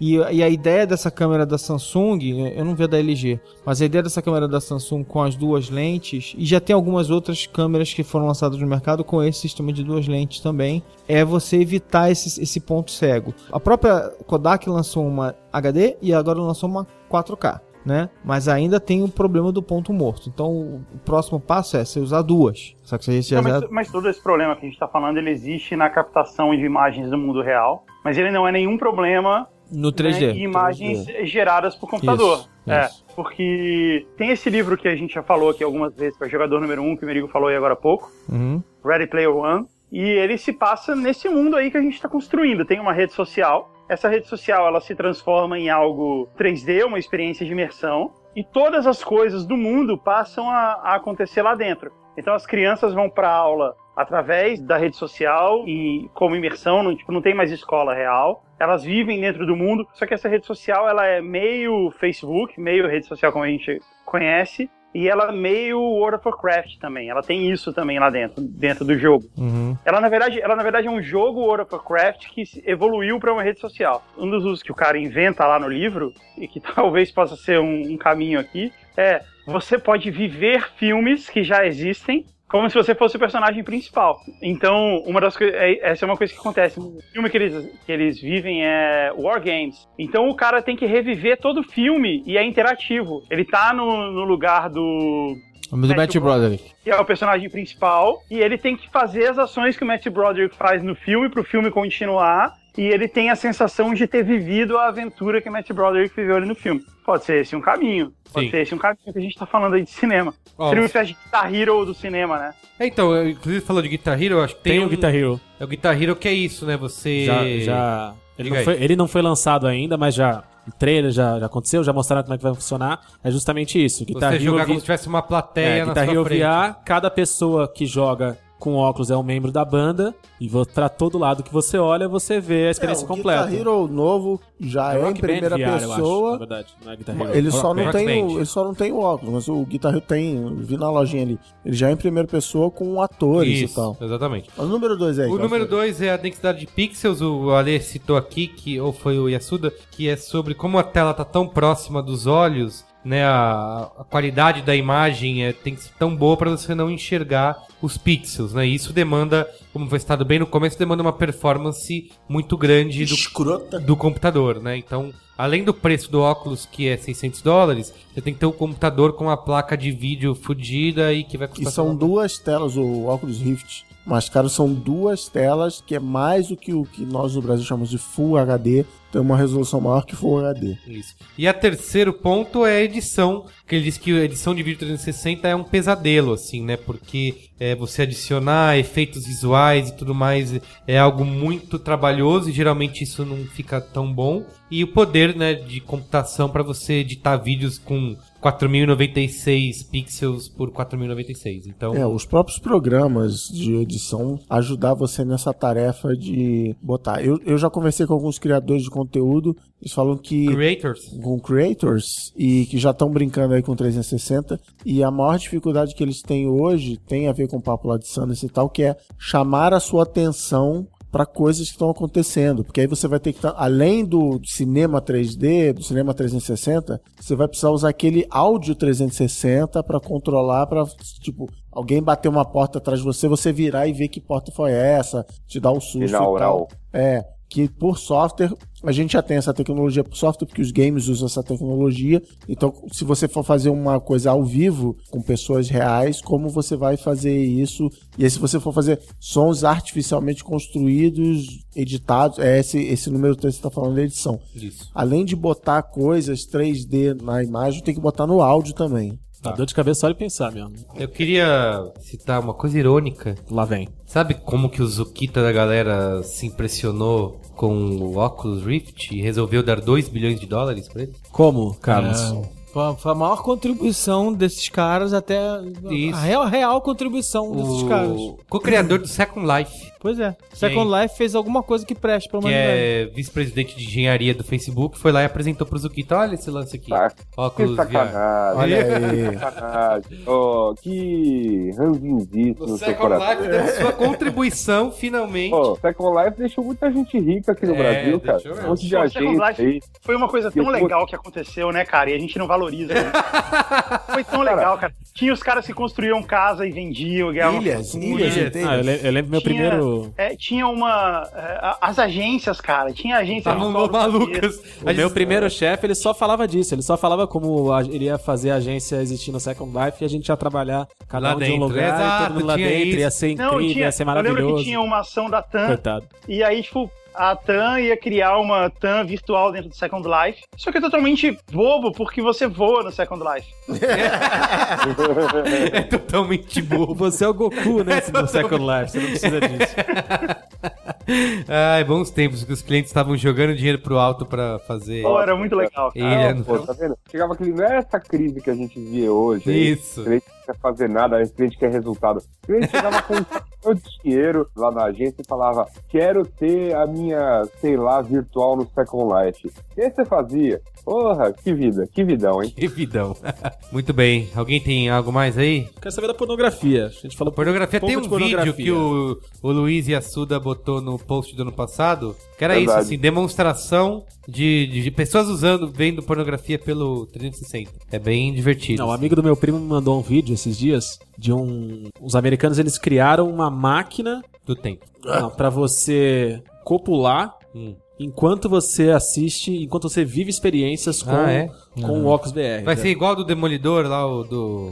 O sexo do. O Demolidor, né? Não, do que? É. Do Stallone. Demolidor, demolidor. Não, não é, não é Demolidor, é, é o aquele É, com Wesley. Snipes? É, mas é Demolidor. Mas chama Ah, Demolidor. é Demolidor, sim, o nome sim, em português sim. é Demolidor. Sim, Sim. Demolidor, é verdade. É Com a aque- Sandra com a- Bullock. Com a Sandra Bullock, né? Isso, que eles vão fazer. agora que a gente tava conectando. Isso, vai ser Aqui assim. conectando, o que aí? Dá um... Vai ser isso? Não. Porque o, o, o, o vídeo é bizarríssimo. Tá. Ele- existe uma máquina física É. com formato de buraco, orifícios. você encaixa Tem o uma mão, É, é, mas é mental. isso. Você encaixa o orifício que mais te apetece, coloca a profundidade que você quer, velocidade. Gente, mas o isso. corpo humano é assim. Você precisa isso. de botar coisas em buracos e fazer coisas sujas de buraco, vez em é quando. E Aí você coloca um limpas óculos, e- já tem um jogo X, que tem 14 tipos diferentes de garotas orientais Que você sodomiza. exageradas, que você sodomiza. e aí você coloca aquilo e, e vive toda essa, essa experiência. Eu só acho que antes de ficar bom, vai, ter piorar, muita vai porcaria, ter isso, assim. é. Antes de ficar legal, antes da gente realmente chegar na tecnologia legal dos sonhos em que a gente não vai ter que ficar com um monte de porcaria pendurada Sim, na sim. cabeça e não sei o que lá, em que realidade virtual vai ser algo que não vai ter um monte de cabo conectado no teu cérebro, não sei o que, você vai conectar com as pessoas e você vai enxergar coisas ao teu redor e não sei o que, e você vai criar universos. Acho que assim, vai ter um monte de fases. Assim. Primeira fase é essa, vamos usar esses óculos, vai ter esses, Isso, eu queria esses- perguntar esses, Essas tecnologias toscas de... Esse cavalo de- com alças, de com buraco. Vai ter gente botando coisa nas, nas partes, né, Pra usar e fazer sexo, e fazer um monte de brincadeira. Vai ter gente zoando, vai ter gente dizendo que é o futuro do- da humanidade, assim como o Second Life. Vai ter gente. então, assim, acho que o maior desafio hoje da realidade virtual é que. Assim como nós estamos fazendo agora, está sendo o centro das atenções. Vai É. ficar todo mundo procurando histórias do cara, a namorada largou o cara, o Aham. outro que caiu na rua porque É estava é, usando. Mas assim, pelo menos a premissa da realidade virtual, que é mesmo o Zukita da galera, mesmo a Samsung, ninguém tá acreditando que a tecnologia, um, tá pronta, dois, vai ser uma tecnologia para você usar o tempo todo. Acho que é longe disso. É uma tecnologia que te promete imersão, então você vai ter que separar umas horas do dia para isso, e não vão ser muitas, vão ser poucas, para que você tenha uma determinada experiência. Poucas, já porém loucas, parece- né? Ela já me parece muito menos, muito menos vaporware do que ano passado com os smartwatches, que aquilo pra mim era a maior balela do universo. E como se provou que as vendas foram todas um fracasso. É. Também tecnologia não pronta, enfim, todos os problemas, mas essa da realidade virtual, no que ela está se propondo nesse reinício dela, que é, olha, eu vou te proporcionar um entretenimento mais legal, melhor, do que, por exemplo, a experiência de você sentar em frente a uma TV, ou do que você sozinho curtir seus vídeos ou a sua pornografia na sua casa, essa promessa tá- ela tá entregando e tá entregando muito bem. E eu acho que tem um encontro, vai ter um encontro no meio do caminho entre realidade virtual e realidade aumentada muito interessante, em que elas vão se encontrar e vão fazer muitas coisas E juntas. o QR Code, né?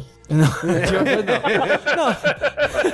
Acho que vai ter um momento em que você vai, você vai trazer a realidade virtual pra realidade aumentada. Você vai enxergar coisas do mundo virtual no mundo real. E Isso vai ser útil pra você em vários momentos. Uma coisa interessante dessas soluções do telefone, da Samsung e da LG, é que não é nada, não é nada. Quando você encaixa o telefone na cara, sua câmera do telefone tá apontando pra frente. Então, assim, o que, que dá pra fazer de, de loucurinha, né, né, com essa história? E, e eu acho que a gente não.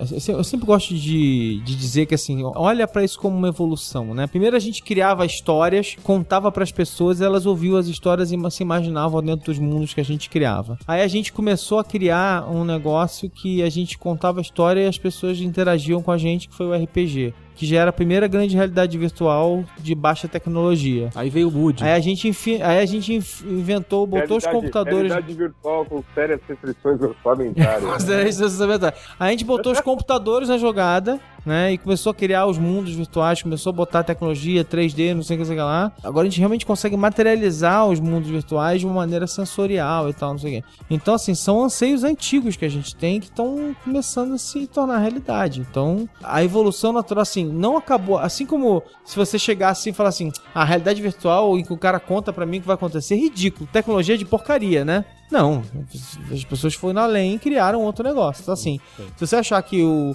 ponto final da, da, da realidade virtual é assim, ah, essa tecnologia não serve pra nada, um capacete que eu ponho na minha cabeça e fico completamente vulnerável, não consigo fazer nada durante horas. Não. Pensa que isso é só um ponto de partida pra algo, um negócio que é muito foda que a gente vai fazer, tipo assim, a gente vai, as aplicações são infinitas pra esse negócio. E qual é a fronteira final, Alexandre? A fronteira final é o espaço. Ah, garoto! O que, aliás, é o que tá no comercial da Samsung, é isso, né? Naquele que eles vão mostrando a evolução das coisas, que é bem legal, tá no B9, você pode acessar aí, B9. E foi, Vou entrar nesse foi, site e foi- é é. Eu vou falar uma coisa, assisti esse, esse, esse vídeo no, no capacete foi bem legal, cara. E assim, só pra finalizar, o Zukida da galera, ele disse aqui que ele viu seis demonstrações de que o mundo ia mudar. O primeiro foi o Apple II, depois Netscape, Google, iPhone e agora o Oculus Rift. Se você acredita. Peraí, quantas? Seis. Só teve cinco aqui.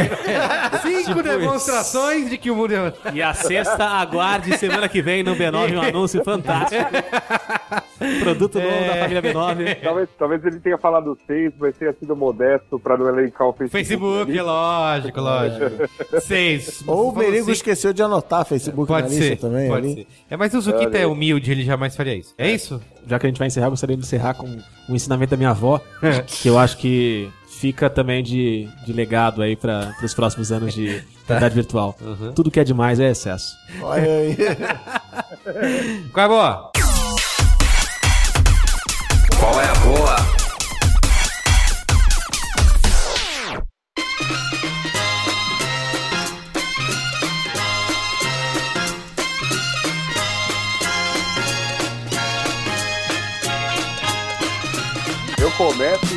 Dormir porque realmente tá muito tarde. Tá bom. Ah, Bundão. Que horas são aí na terra do Neymar? 3 e 11 da manhã. Entendi. Então depois vou eu que eu vou embora. Vai lá. Como o pessoal pôde acompanhar, estou aqui em, em Barcelona, neste importante evento de tecnologia, e convido todo mundo a conferir não apenas a cobertura que a gente está fazendo no B9, os posts, né? Até a, a- a gravação desse programa eu tinha colocado três, estou com pauta aqui já para mais três, fora os dias ainda que eu tenho coisas novas para visitar. E além disso, esse ano o Merigo liberou a senha, tá tudo liberado, eu tô fazendo um monte de gracinha no Instagram do B9. É, Instagram.com barra brains9, né? Então, se você não. repita. Instagram.com.com barra slash brains9. Brains 9. Então, se você não segue aí no Instagram do B9, siga lá que tá rolando muita graça. Tô fazendo graça com os jornalistas daqui. Ainda vou ensinar algum gringo a, a falar se organizar direitinho, todo mundo transa. E vai rolar, vai rolar. Até o final da viagem rola. Enfim, a gente vai fazer algumas graças por lá. E, obviamente, por conta da velocidade das coisas, o que eu vejo primeiro vai pra lá e depois, né, com a, com a edição certa, vai parar no, no, no site. Então, é para se manter aí mais ou menos a par do que estiver acontecendo ao vivo, é o melhor canal para acompanhar o Instagram do B9. Boa. Pessoal que está pedindo coisas da rua de Barcelona, já me deram a dica de uma espécie de praça que tem vários bares e uma galera meio torta, às vezes até uns travecos na porta. Já senti que é a Praça Roosevelt daqui, vou lá, vou conferir e depois eu digo o que, o que eu achei. Eu achei que você ia rimar de novo. Você falou alguma coisa que rimou, eu achei que você É, tava parecia que ia versando, ser uma assim. rima bonita e tal. Coisas de la Ah, calle. não, não, não, não. Vocês estão falando que vão, pretendem conhecer. Você só não pode falar seja- traveco porque é ofensivo. Você tem que falar. É verdade. Não, mas eu, eu tô repetindo as palavras de, de quem me deu a dica aqui, que foi uma Ah. guia local. Entendi. Ela falou: Ah, você vai lá na praça, mas ó, veja bem. Ai, sabe? Eu falei, ó, travecos. é, aí, eu falei, aí eu falei assim, ó, numa boa, assim, entendo, sou da, sou. Sou, sou mas desculpa, é, de fato é um termo bastante ofensivo. Vamos, vamos usar, vamos preferir transexuais. Boa. É isso? É isso. Boa. Boa noite. Boa noite, Luiz. Valeu, hein? Luizinho. Vai descansar porque amanhã você tem muita coisa pra fazer, né? Isso. Muito, muito. Tem que ter muito, muito Ramon Serrano pra comer. cara. Boa. Alexandre Maron. É isso aí. Eu, eu vou dar uma dica essa semana, umazinha só. Tá bom. Uma dica. umazinha. Vou dar umazinha só.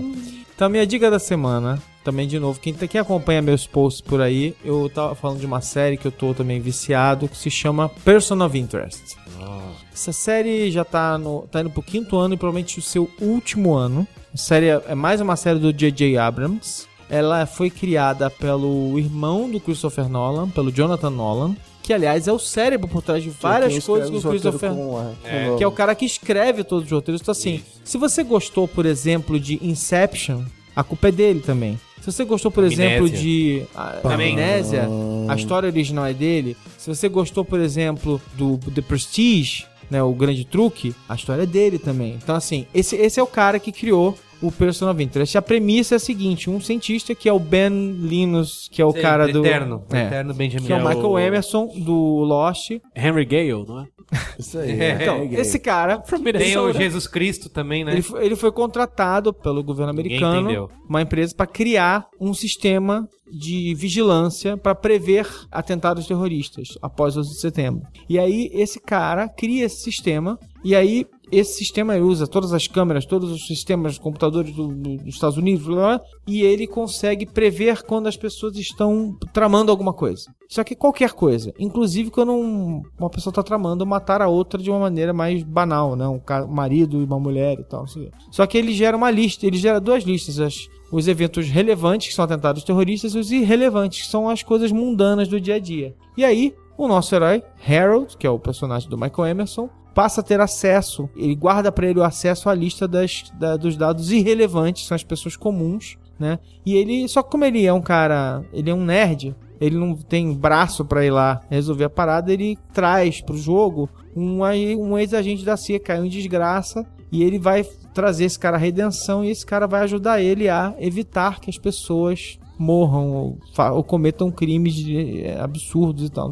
Então começa com essa premissa e vira um baita seriado de ficção científica, porque obviamente essa máquina que ele criou é uma super inteligência artificial, né? Então vai entrar em toda uma discussão sobre privacidade, sobre vigilância, vão aparecer grupos que são inspirados no WikiLeaks, vai, vai toda a discussão de o que, que o governo americano tá fazendo, faria com isso, sabe? Tipo, todas essas questões vão surgindo na série, né? O que é essa máquina, quer dizer, o que ela realmente é, do que ela é capaz, ela é inteligente ou ela não é, ela tá viva ou ela não tá viva. Então, assim, todas essas questões vão surgindo na série. E assim, é uma das séries mais que, que mais me surpreendeu. Tipo, eu achei que era só uma série de que era o, o casinho da Aquela semana ali. safada, né? É, mas aquela série casinho da semana que eu não dei muita atenção no início, parei de ver. E aí insistiram pra eu voltar. Não, cara, assista a série que é muito legal e tal, não sei o que. Voltei a assistir e tive um pouco de paciência, porque série também tem isso, e é verdade. As pessoas acham que é bobagem, mas assim, série, o cara, uh, os escritores, eles passam as primeiras semanas, os primeiros meses escrevendo a série, tentando achar o caminho. Tipo assim, cara, qual é o jeito certo de escrever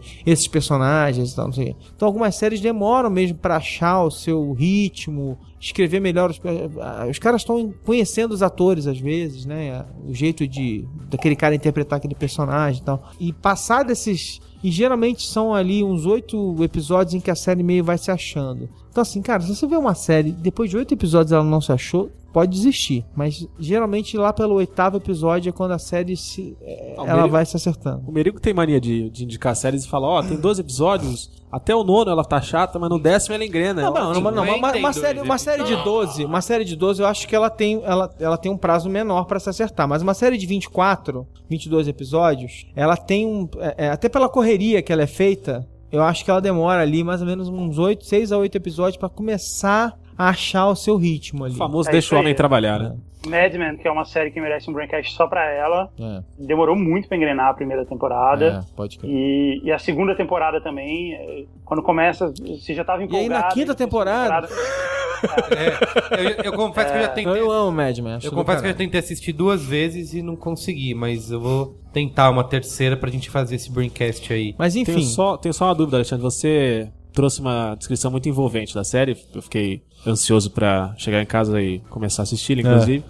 Mas você me pegou muito na hora que você disse de repente ele encontra um ex-agente da CIA, renegado em busca de que é o redenção. Jesus, que é o Jim Caviezel. Ah, Jim- então eu, eu ia Jim perguntar, Caviezel. eu ia Jim perguntar Caviezel. quem era esse, esse agente, É. porque pela sua descrição eu achei que era o Lorenzo Lamas.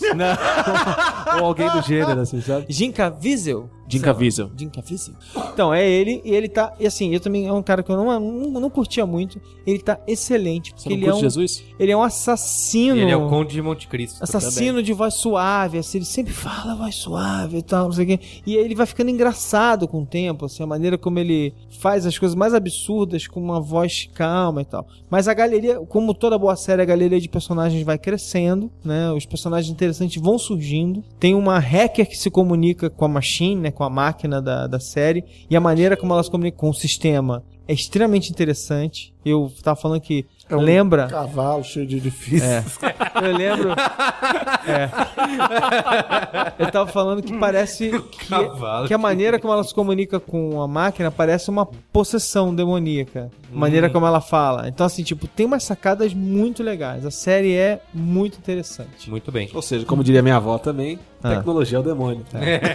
Assinatura Jonathan Nolan de qualidade, cara, muito legal. Boa. Vejam. Então, vocês sabem como eu sou fã de programas de comédia, de séries de comédia. E esses dias eu tava conversando com a Patrícia, minha esposa, e eu me lembrei de, de como tudo isso começou. Tudo começou com a sessão comédia da Globo. Olha Nossa. aí. E nos tempos mais primórdios, a gente não tinha TV a cabo, cara. Não tinha, muito menos internet. Não que- existia TV a cabo no Brasil, não é que a gente não Você tinha. assistia, você assistia o que, o que a Globo te dava. E eu consegui lembrar na hora a ordem que passavam as séries, porque eu assistia todas. Eu acho que Parabéns. seu- a bateria da- do seu celular vai acabar na hora que você for falar dentro da série. Yeah. Vai ficar pra semana Não, que vem. era. Não, não vai acabar não, porque eu me planejei pra fazer isso de forma sucinta. Então, na segunda-feira passava a Super Gatas, que o nome original é Golden Girls. Boa. É uma série sobre quatro velhinhas que moram juntas em Miami, numa casa em Miami. O triste é que E- ele tem que explicar mesmo, que tem um monte de gente que não sabe o que, que é isso. Porque ninguém sabe que isso, Isso, existiu, é. cara. Eu tô, a gente tá falando pra uma geração que É. não faz ideia de que. Que não passou Sou gente. eu essa geração. É, não faço a então. menor ideia do que você tá falando, Guga. Nossa. Por isso, por isso que eu senti que eu tinha que falar isso. Eu tinha que lembrar das pessoas que essas séries existem. Obrigado. Super Gatos foi uma das séries de maior audiência nos Estados Unidos. Ela gerou um outro, um spin-off que era Golden Palace e ela foi líder de audiência. Ela teve sete temporadas, foi líder de audiência du- durante os anos 80 e ela era sobre mulheres vivendo numa época nos anos 80. É, Duas delas eram viúvas, uma era divorciada e elas não eram mais obrigadas a ter a vida antiga em que elas tinham que se devotar ao marido. Então elas eram velhinhas que tinham uma vida. Era tipo um Sex and the City pra terceira idade. Pra Frentex. Era um Pra Frentex, é, elas eram, três, elas eram três velhinhas pra Frentex. Aí, na terça-feira, passava uma outra série que no Brasil chama Primo Cruzado. Puta. Em inglês chama Perfect Stranger. E essa série, cara, a história dela é genial, porque na série original, Perfect Strangers, é a história de um cara que mora em Chicago e ele recebe pra morar com ele o primo dele que vem de um país dos Balcãs, assim, da, da Grécia, Albânia e. é, da- do Chipre, sei lá. E o nome dele é Balk. E ele tem um sotaque grego, e ele tem costumes bizarros. E é um pouco sobre isso. Sobre os dois, eles trabalham na mesma empresa, e eles. E, e tem que conviver com um cara que é meio bizarro. Ele é, meio, é tipo um Borat, assim, mas bem mais light, entendeu? Só que no Brasil, eles traduziram isso como ele sendo um primo caipira dele, que vem de Minas. De Minas. Ah! Então, ele era Zeca. Mas é a escola Então- Silvio Santos de adaptação de roteiro, hein? Então ele falava com um sotaque caipira. Primo Larry, ô Primo Larry. É, ele falava, ô primo. E- então, é uma série completamente diferente da original. E eu nem sei se é possível assistir isso em português ainda. Talvez tenha no YouTube, sei lá. Mas essa era uma história muito boa. Na quarta-feira passava Caras e Caretas, que o nome original era Family Ties. E que merda de nome é esse, né? Caras e Caretas. Mas a história da série é que eram dois pais meio ripongas, meio de esquerda, que tinham um filho que era super conservador e todo é, Wall Street, coisa assim, que era o Michael J. Fox. A série que a série- lançou o Michael J. Fox, é. Exato, que lançou o Michael J. Fox. E é estranho porque o Michael J. Fox, a carreira dele toda, ele teve cara de moleque de 13 anos, embora ele já fosse um adulto. E nesse filme ele era de fato um moleque de 13 anos que se vestia de terno e gravata e tal como um adulto. E, então acho que isso confundiu mais a cabeça das pessoas. São grandes paradoxos da vida. Pois é, e a história era esse, era como pais é, pra Frentex cuidavam, se relacionavam com um filho todo conservador. E nada disso era percebido na versão brasileira, porque eles falavam de política americana, entendeu? Então essas piadas eram muito traduzidas de um jeito que ninguém fazia ideia realmente do que aquilo se tratava. Mas porque por causa do De Volta ao Futuro, a Globo resolveu passar a série por causa do, do Passa- Michael J. Não, e a série era um super sucesso nos Estados Unidos, era líder de audiência e tal. Mas a verdade é que o que eles, naquela época, o que eles falavam sobre política americana, sobre Ronald Reagan, coisa assim, não fazia o menor sentido no Brasil, até porque o brasileiro nunca foi capaz de enxergar o americano como alguém de esquerda. Tipo, todo mundo é de direita, entendeu? Tem um que é mais de direita. Então, assim, não fazia muito sentido. Mas assim, pô, eles, eles pegaram uma série que o cara era dos Balcãs e jogaram ele pra Minas, e aí não traduziram a- as piadinhas políticas pra um, pra um cenário possível. Então, aqui? na verdade, na Quer verdade eu não dizer, lembro. preguiçosos esse- esse- essa Na verdade, galera eu aí. É, eu não lembro muito bem, mas provavelmente sim, provavelmente eles fizeram isso, mas devia se perder muita coisa, né? É, eu fui ver- Berijola?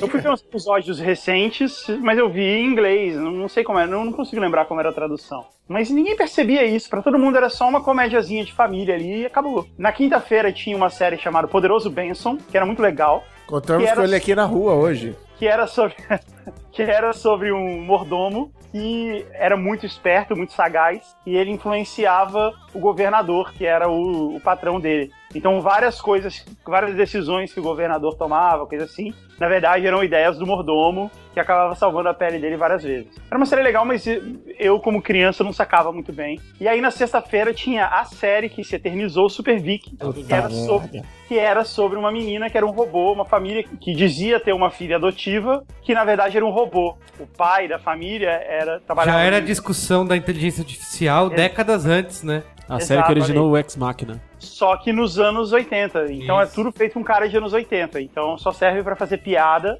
Ele tinha esse robô, ele levava ela pra casa pra- pra que todos eles aprendessem a conviver com o robô e pra que o robô pudesse aprender sobre comportamento humano. E a piada era a ironia, porque o robô não entende sarcasmo, não entende ironia, não entende. é, a verdade é que humanos não fazem sentido. Essa é a grande piada da série. É engraçado que ao longo do tempo, a série fez tanto sucesso que ao longo do tempo ela cresceu e ela não era mais uma menininha, então, na terceira temporada, eles disseram que ele deu um upgrade nela. E aí ela passava a usar roupas normais, e porque antes ela usava um vestidinho, assim, de boneca. Ela passou a comer e beber água, para que ela pudesse interagir normalmente com os outros adolescentes e coisa assim. E é isso, essas são minhas séries canceladas da semana. Mas canceladas. canceladas Canceladíssimo. 30 anos atrás. É, então.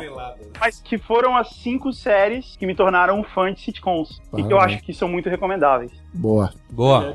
Posso falar minha dica aqui rapidamente? Tem um pequeno filme que eu assisti aí há algumas semanas, chama Bone Tomahawk, que é do diretor, o primeiro filme dele, Craig S, não sei do que que é o S, Craig Zoller, que é com o Kurt Russell, muito bom no filme. Poderia também fazer o papel do, do agente da CIA em busca de. E poderia, Sim. poderia, cara, ele tá sensacional nesse filme. E o aquele cara lá do Lost lá, o Aquele cara lá? Dan Linus. não, o outro, é o outro dele, o outro. O Matthew Fox. Como que Matthew era? Fox. Ah, o Jack? O Jack, Jack. exatamente. Have Que também tá back. muito... to go back! Isso, que tá muito bom nesse filme. Que assim, é um, é um filme de western, né? De velho oeste. Só que mistura, uma mistura de gênero, só que com horror, com terror. Então eles. é, essa entidade maligna. Ele é um pouco. Conhecida como Nuvem Negra. É, ele é um pouco racistinho, assim, mas tudo bem. Porque a entidade maligna são os índios, né? São os nativos lá, americanos que são mostrados. Então, assim, Então o filme é a propaganda da campanha do. é, eu acho que ele não pega Do muito Trump, pe- na verdade. Ele não pega tão pesado em relação a isso.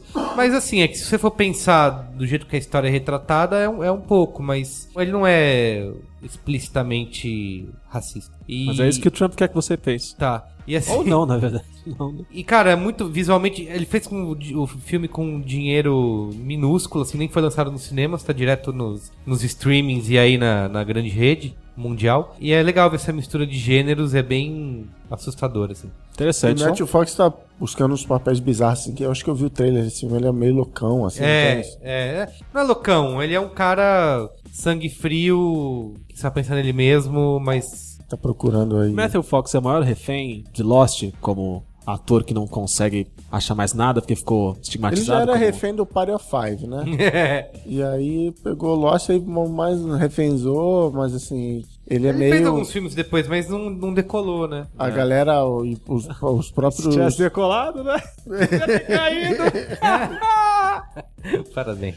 A galera que faz o casting de filme acaba, ah, ele tem que ser o galã e tal. É, ele tá meio é. tentando. E- já e- fez vilão do, do Jack Reacher, né? Ele era o vilão. É? Não lembro. Ele fez um policial aí que ele era o vilão, o serial killer e tal. Legal. É isso. Cristiano Dias. Então, eu quero, já que eu vou falar antes de Luiz e Gino, começar com o micro qual é a boa rápida, apenas assinando embaixo de Seven Days in Hell, Olha. que Luiz e Gino deu aqui, um, um telefilme feito para a HBO, parodiando os filmes que a HBO faz sobre esportes, a carreira, aquele jogo, aquele, aquela final de campeonato. Procura aí algum, algum qual é a boa antigo, mas é a história de um jogo de tênis que durou sete dias. O maior jogo de tênis da história do, Da história. E o Luiz Dino nos enganou aqui, né? Ele foi contando. Você lembra, não sei o quê? Você conhece, não sei o quê? E aí? E é, não, né? e é incrível, e é inesperado, assim. Eu não acredito que eu tô vendo isso. Procura aí a dica de Luiz Gino. Mas a, o meu qual é a boa de verdade, e já fica aqui o, a sugestão de que poderia virar uma pauta. Se você é amigo ouvinte, amigo internauta gostar, pode virar uma pauta futura de Braincast, que eu vi ontem o documentário sobre o We Are The World, Olha, maravilhoso. que comemora, pelas minhas contas, 31 anos esse ano. Saudade, hein? Então é um, é um documentário. É engraçado que ele é apresentado pela Jane Fonda e ela falando, eu estava lá, e eu participei. E aí você vê o documentário e você vê que ela não estava lá, né? Mas beleza. É um documentário, eu vi no YouTube, então busca aí. We Are the World, The Story Behind the Song. Tá lá no YouTube, tem 52 minutos quebrado. E é um, foi um documentário feito pra televisão, feito pra pimpar, compre o disco, ajude essa causa bonita pra e tal pimpar. mas conta a história por trás. que é basicamente resolveram fazer, né? Vão fazer alguma coisa contra a fome na África. Chamaram o Michael Jackson, o Lionel Richie e o Quincy Jones e uma outra galera, mas esses três encabeçaram para eles fazerem uma música. E o macete foi que na noite da gravação, eles marcaram a gravação do, do bagulho na noite de entrega do American Music Awards. Na saída, né? na saída. Então eles falam assim: quando você sair do show, em vez de ir pra festa, assim, bebedar, passa nesse estúdio aqui que a gente vai gravar essa música contra a fome na África e tal. Então tem todo o processo dos caras virando à noite, gravando cada pedaço. Pessoal, quando chegou, mal conhecia a letra, mandaram algumas fitas, mas claramente os caras não ouviram, deixaram pra aprender lá. E assim, só fera da música, só cara sinistraço cantando e fazendo. Michael Jackson detonando. Diana Ross também acerta de primeira parte dela. Você vê os caras errando e tal. E o Quincy Jones, assim, você tem alguma dúvida de quanto o Quincy Jones é um, é um produtor incrível. Você vê que o cara tá carregando aquilo nas costas. E toda a história que foi gerada, ah, como é que a gente mete o Bob Dylan aqui e tal. Eu vi esse. Eu fui atrás desse documentário porque rolou umas semanas atrás na- na- na- nas redes sociais o trechinho que eles estão descontraídos lá no meio da madrugada, cantando a música do Banana Boat lá. Não. E todo mundo animadasse o Bob Dylan com aquela cara de o que, que eu tô fazendo aqui? Eu falei, cara, isso é, É. isso é um documentário, eu preciso correr atrás. E achei no próprio YouTube. Veja antes, É. que, antes que tirem do ar. E a música tem o dueto mais genial, mais incrível da história da música pop, que é o trecho da música, que é o Bruce Springsteen e o Stevie Wonder, é a melhor coisa que já aconteceu na música pop na história. Eu achei que ele ia zoar, achei que ele ia falar É, que era o, sério. o Rio e Lewis e a Cindy Lauper. É. Não, mas é, foda, esse dueto é foda. Inclusive, o, você vai ver no documentário, dando spoiler, que o, a parte do Stevie Wonder, ele gravou depois, que o Quincy Jones falou, não, tá, eu preciso de mais coisa, então ele chamou o Ray Charles pra gravar, é, o Stevie Wonder, chamou uns caras pra dar um up que tava, tava precisando eh, trabalhar aquilo. Isso numa época que não tinha Pro Tools, Garage Band, né, o cara fazia na marra ali no, no- na, na fita de rolo, o, produzindo lá. E aí, de repente, a gente pode fazer, ficar a dica pro Carlos Merigo, se ele estiver me ouvindo nesse momento, uma pauta de Brancast sobre esses grandes momentos de caridade pop, se isso, Olha. Se isso funciona, se isso não funciona, pra onde vai esse dinheiro. Parabéns, Essas Cris Dias. coisas. Vamos fazer. Ou a gente pode só juntar todos os blogueiros e cantar We Are The World. Isso. Cristiano, sabe quem não tava nessa. nessa... Eu sei quem tava, mas quem não Então, tava. Quem não tava, quem fazia um. Quem tava explodindo de, de sucesso durante essa época com o seu. Seu segundo disco, na verdade, mas o disco que a levantou para o mundo, mas não gravou o We Are The World, sabe quem foi? Madonna. Madonna. Por que, que eu sei disso? você fez o levantou, eu imaginei É. Olha só como, como a vida é é maravilhosa, como os nossos corações estão conectados. Eu assisti esse documentário que o Cristiano tá falando na semana passada. Olha só. Por que, que eu assisti esse documentário? Eu tô pegando o gancho já pra dar uma colher boa. Eu espero que você não tenha mais colher boa. Não, não tem mais. Então, Então, maravilhoso. só fala, então, antes de você emendar, É. um cara que tá nesse We Are The World, que eu nunca tinha me tocado, e tá, eu vi no documentário, tá com uma cara meio de, o que que eu tô fazendo aqui? É o Dan Aykroyd, do Saturday Night Live, do Ghostbusters, e provavelmente do Irmãos Cara de Pau, do Blues Brothers. Chuto que é por isso que ele tava lá, que ele foi do, do American Sim. Music Awards e colou lá. Ele tá lá atrás no fundão e tá lá assim, é legal. Ele não tem solo, não tem nada, mas ele tá lá no meio da galera. Tem o nome dele no disco. E tem o nome dele no disco. Boa. Voltando, por Vai que lá, foi que eu assisti esse documentário Cristiano Dias está sugerindo? Porque eu Corações estava. conectados. Porque os corações estão conectados, porque eu estava lendo a biografia de Nile Rodgers, Olha. Que é o meu primeiro Qual é a Boa. Que é o famoso quem? Nile Rodgers é o famoso quem? Nile Rodgers é o maior hitmaker da música pop. Ó, é o Sullivan Massadas É. nos Estados Unidos. Isso. E a autobiografia dele, que eu estava lendo, conta as- a história da saga dele. O Nile Rodgers, Ele pra fala quem não pra você conhece. acreditar nos seus sonhos. Não, fala nada, ele cheira pó pra caralho e é só isso. o Nile Rodgers, ele é o guitarrista e fundador da banda Chic, aquela que cantava Freak Out! A banda Chic. Olha, bo- bom isso. Você, você gostou? Cantava Freak Out. E depois do, depois do Chic, que foi quando o Nile Rodgers explodiu pro mundo da música, ele produziu basicamente todas as músicas maravilhosas, todas as músicas que explodiram na Billboard, todos os hits do mundo, ele que fez. Ele produziu o Sister Sledge, que é a banda do We Are The Family. Ele produziu o Let's Dance, do David Bowie. Ele produziu discos do Duran Duran, Notorious. Ele produziu Roupa nova, Fagner. é, Diana Ross, I'm Coming Out. Ele produziu tudo. Produziu a Madonna, inclusive, e ele conta essa passagem do We Are The World justamente quando ele tá produzindo a Madonna, que ele foi convidado, ele disse que a Madonna, antes do lançamento do Like a Virgin que ele produziu, a Madonna tentou se inscrever, porque era um negócio meio de artistas estão sendo convidados, mas era um negócio meio que também você ia lá se mostrar. E a Madonna foi tentar entrar na parada e depois do Like a, like a Virgin falaram: Não, essa- garota aí toda serelepe aí quer cantar agora pra criancinha na África, vai cantar o caralho. E aí tiraram ela e ele conta que ela tava muito puta porque ela tinha acabado de fazer a apresentação no American Music Awards e tava todo mundo meio que reunido lá, tipo, aí galera, agora a gente vai sair daqui, vai cheirar muito e vai lá cantar o The World! Uh! E ela tava meio triste, tipo, putz, não me aceitaram nessa merda. E então essa é a minha primeira dica.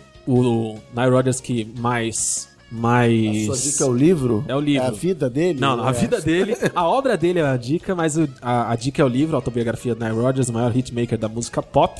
Ele mais recentemente tocou guitarra com Daft Punk na, no Get Lucky. My House. Ele tocou no Lose Yourself to Dance. Ele é um rapaz muito serelepe mesmo. Tudo, É um negócio impressionante. Você começa a ver tudo que o cara fez, tudo que tem o dedo dele, tudo que tem aquela guitarrinha safada, sacana. Você Fala, puta que pariu, o cara era foda. Boa. Essa é a primeira dica. Se você não quiser ler, o resumo é esse. Ele cheirou muito pó e tocou muita guitarra.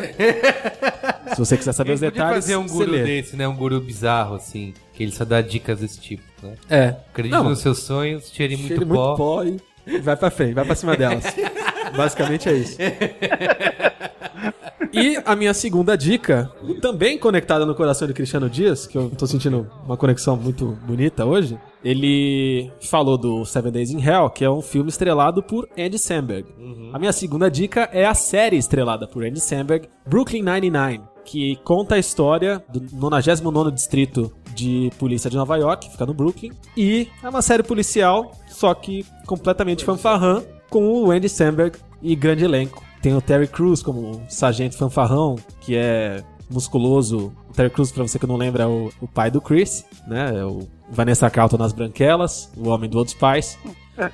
Ele, ele tá maravilhoso, como sempre. Qualquer coisa que tem o Terry Crews tem Sim. que ser assistida. Qualquer coisa que tem o Andy Samberg tem que ser assistida. Quando tem os dois, virou o negócio que é. E tem outros atores sensacionais, Tem caras da. vários desconhecidos, assim. Tem, o diretor do Seven Days Hell dirigiu alguns episódios. Tem, tem a galera do Tem, Seven Days tem umas ondas, tá todo mundo envolvido, tem, tem umas participações meio cruzadas, assim. A Eva Longoria faz uns episódios. Esqueci o nome agora do.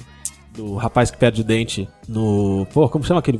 Aquele negócio de Las Vegas, escroto que tem o neném? Ah, tá. O Ed Helms. Ed Helms, tem o Ed Helms fazendo beber não Se casa? beber não casa, isso. Eu lembro do Ed Helms mais pelo The Office. E tem o Ed Helms em alguns episódios. Cara, é, é- é muito bom. É aquele humor que passa do nonsense, típico do, do Saturday Night Live do Andy Samberg, só que numa DP. Tem na é Netflix, maravilhoso. né? Tem na no Netflix. Inclusive a segunda temporada já chegou. É, chegou tem um tempinho já, né? Ou chegou agora há pouco? A segunda, acho que há pouco tempo. Eu não sei, eu tô no, tô no final da segunda temporada com satisfação completamente garantida. Se você assistir Brooklyn Nine-Nine e não gostar, nunca mais vote em mim.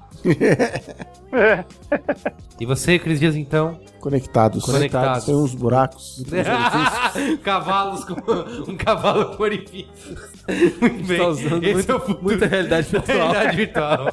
Tá bom. É isso? É isso. Guga, manda um beijo aí da América. Adeus. Falou, até mais. Valeu. Mas como é que é, o, como é que é adeus em, na América? Como é que fala? Goodbye. Adiós. Adeus, na verdade.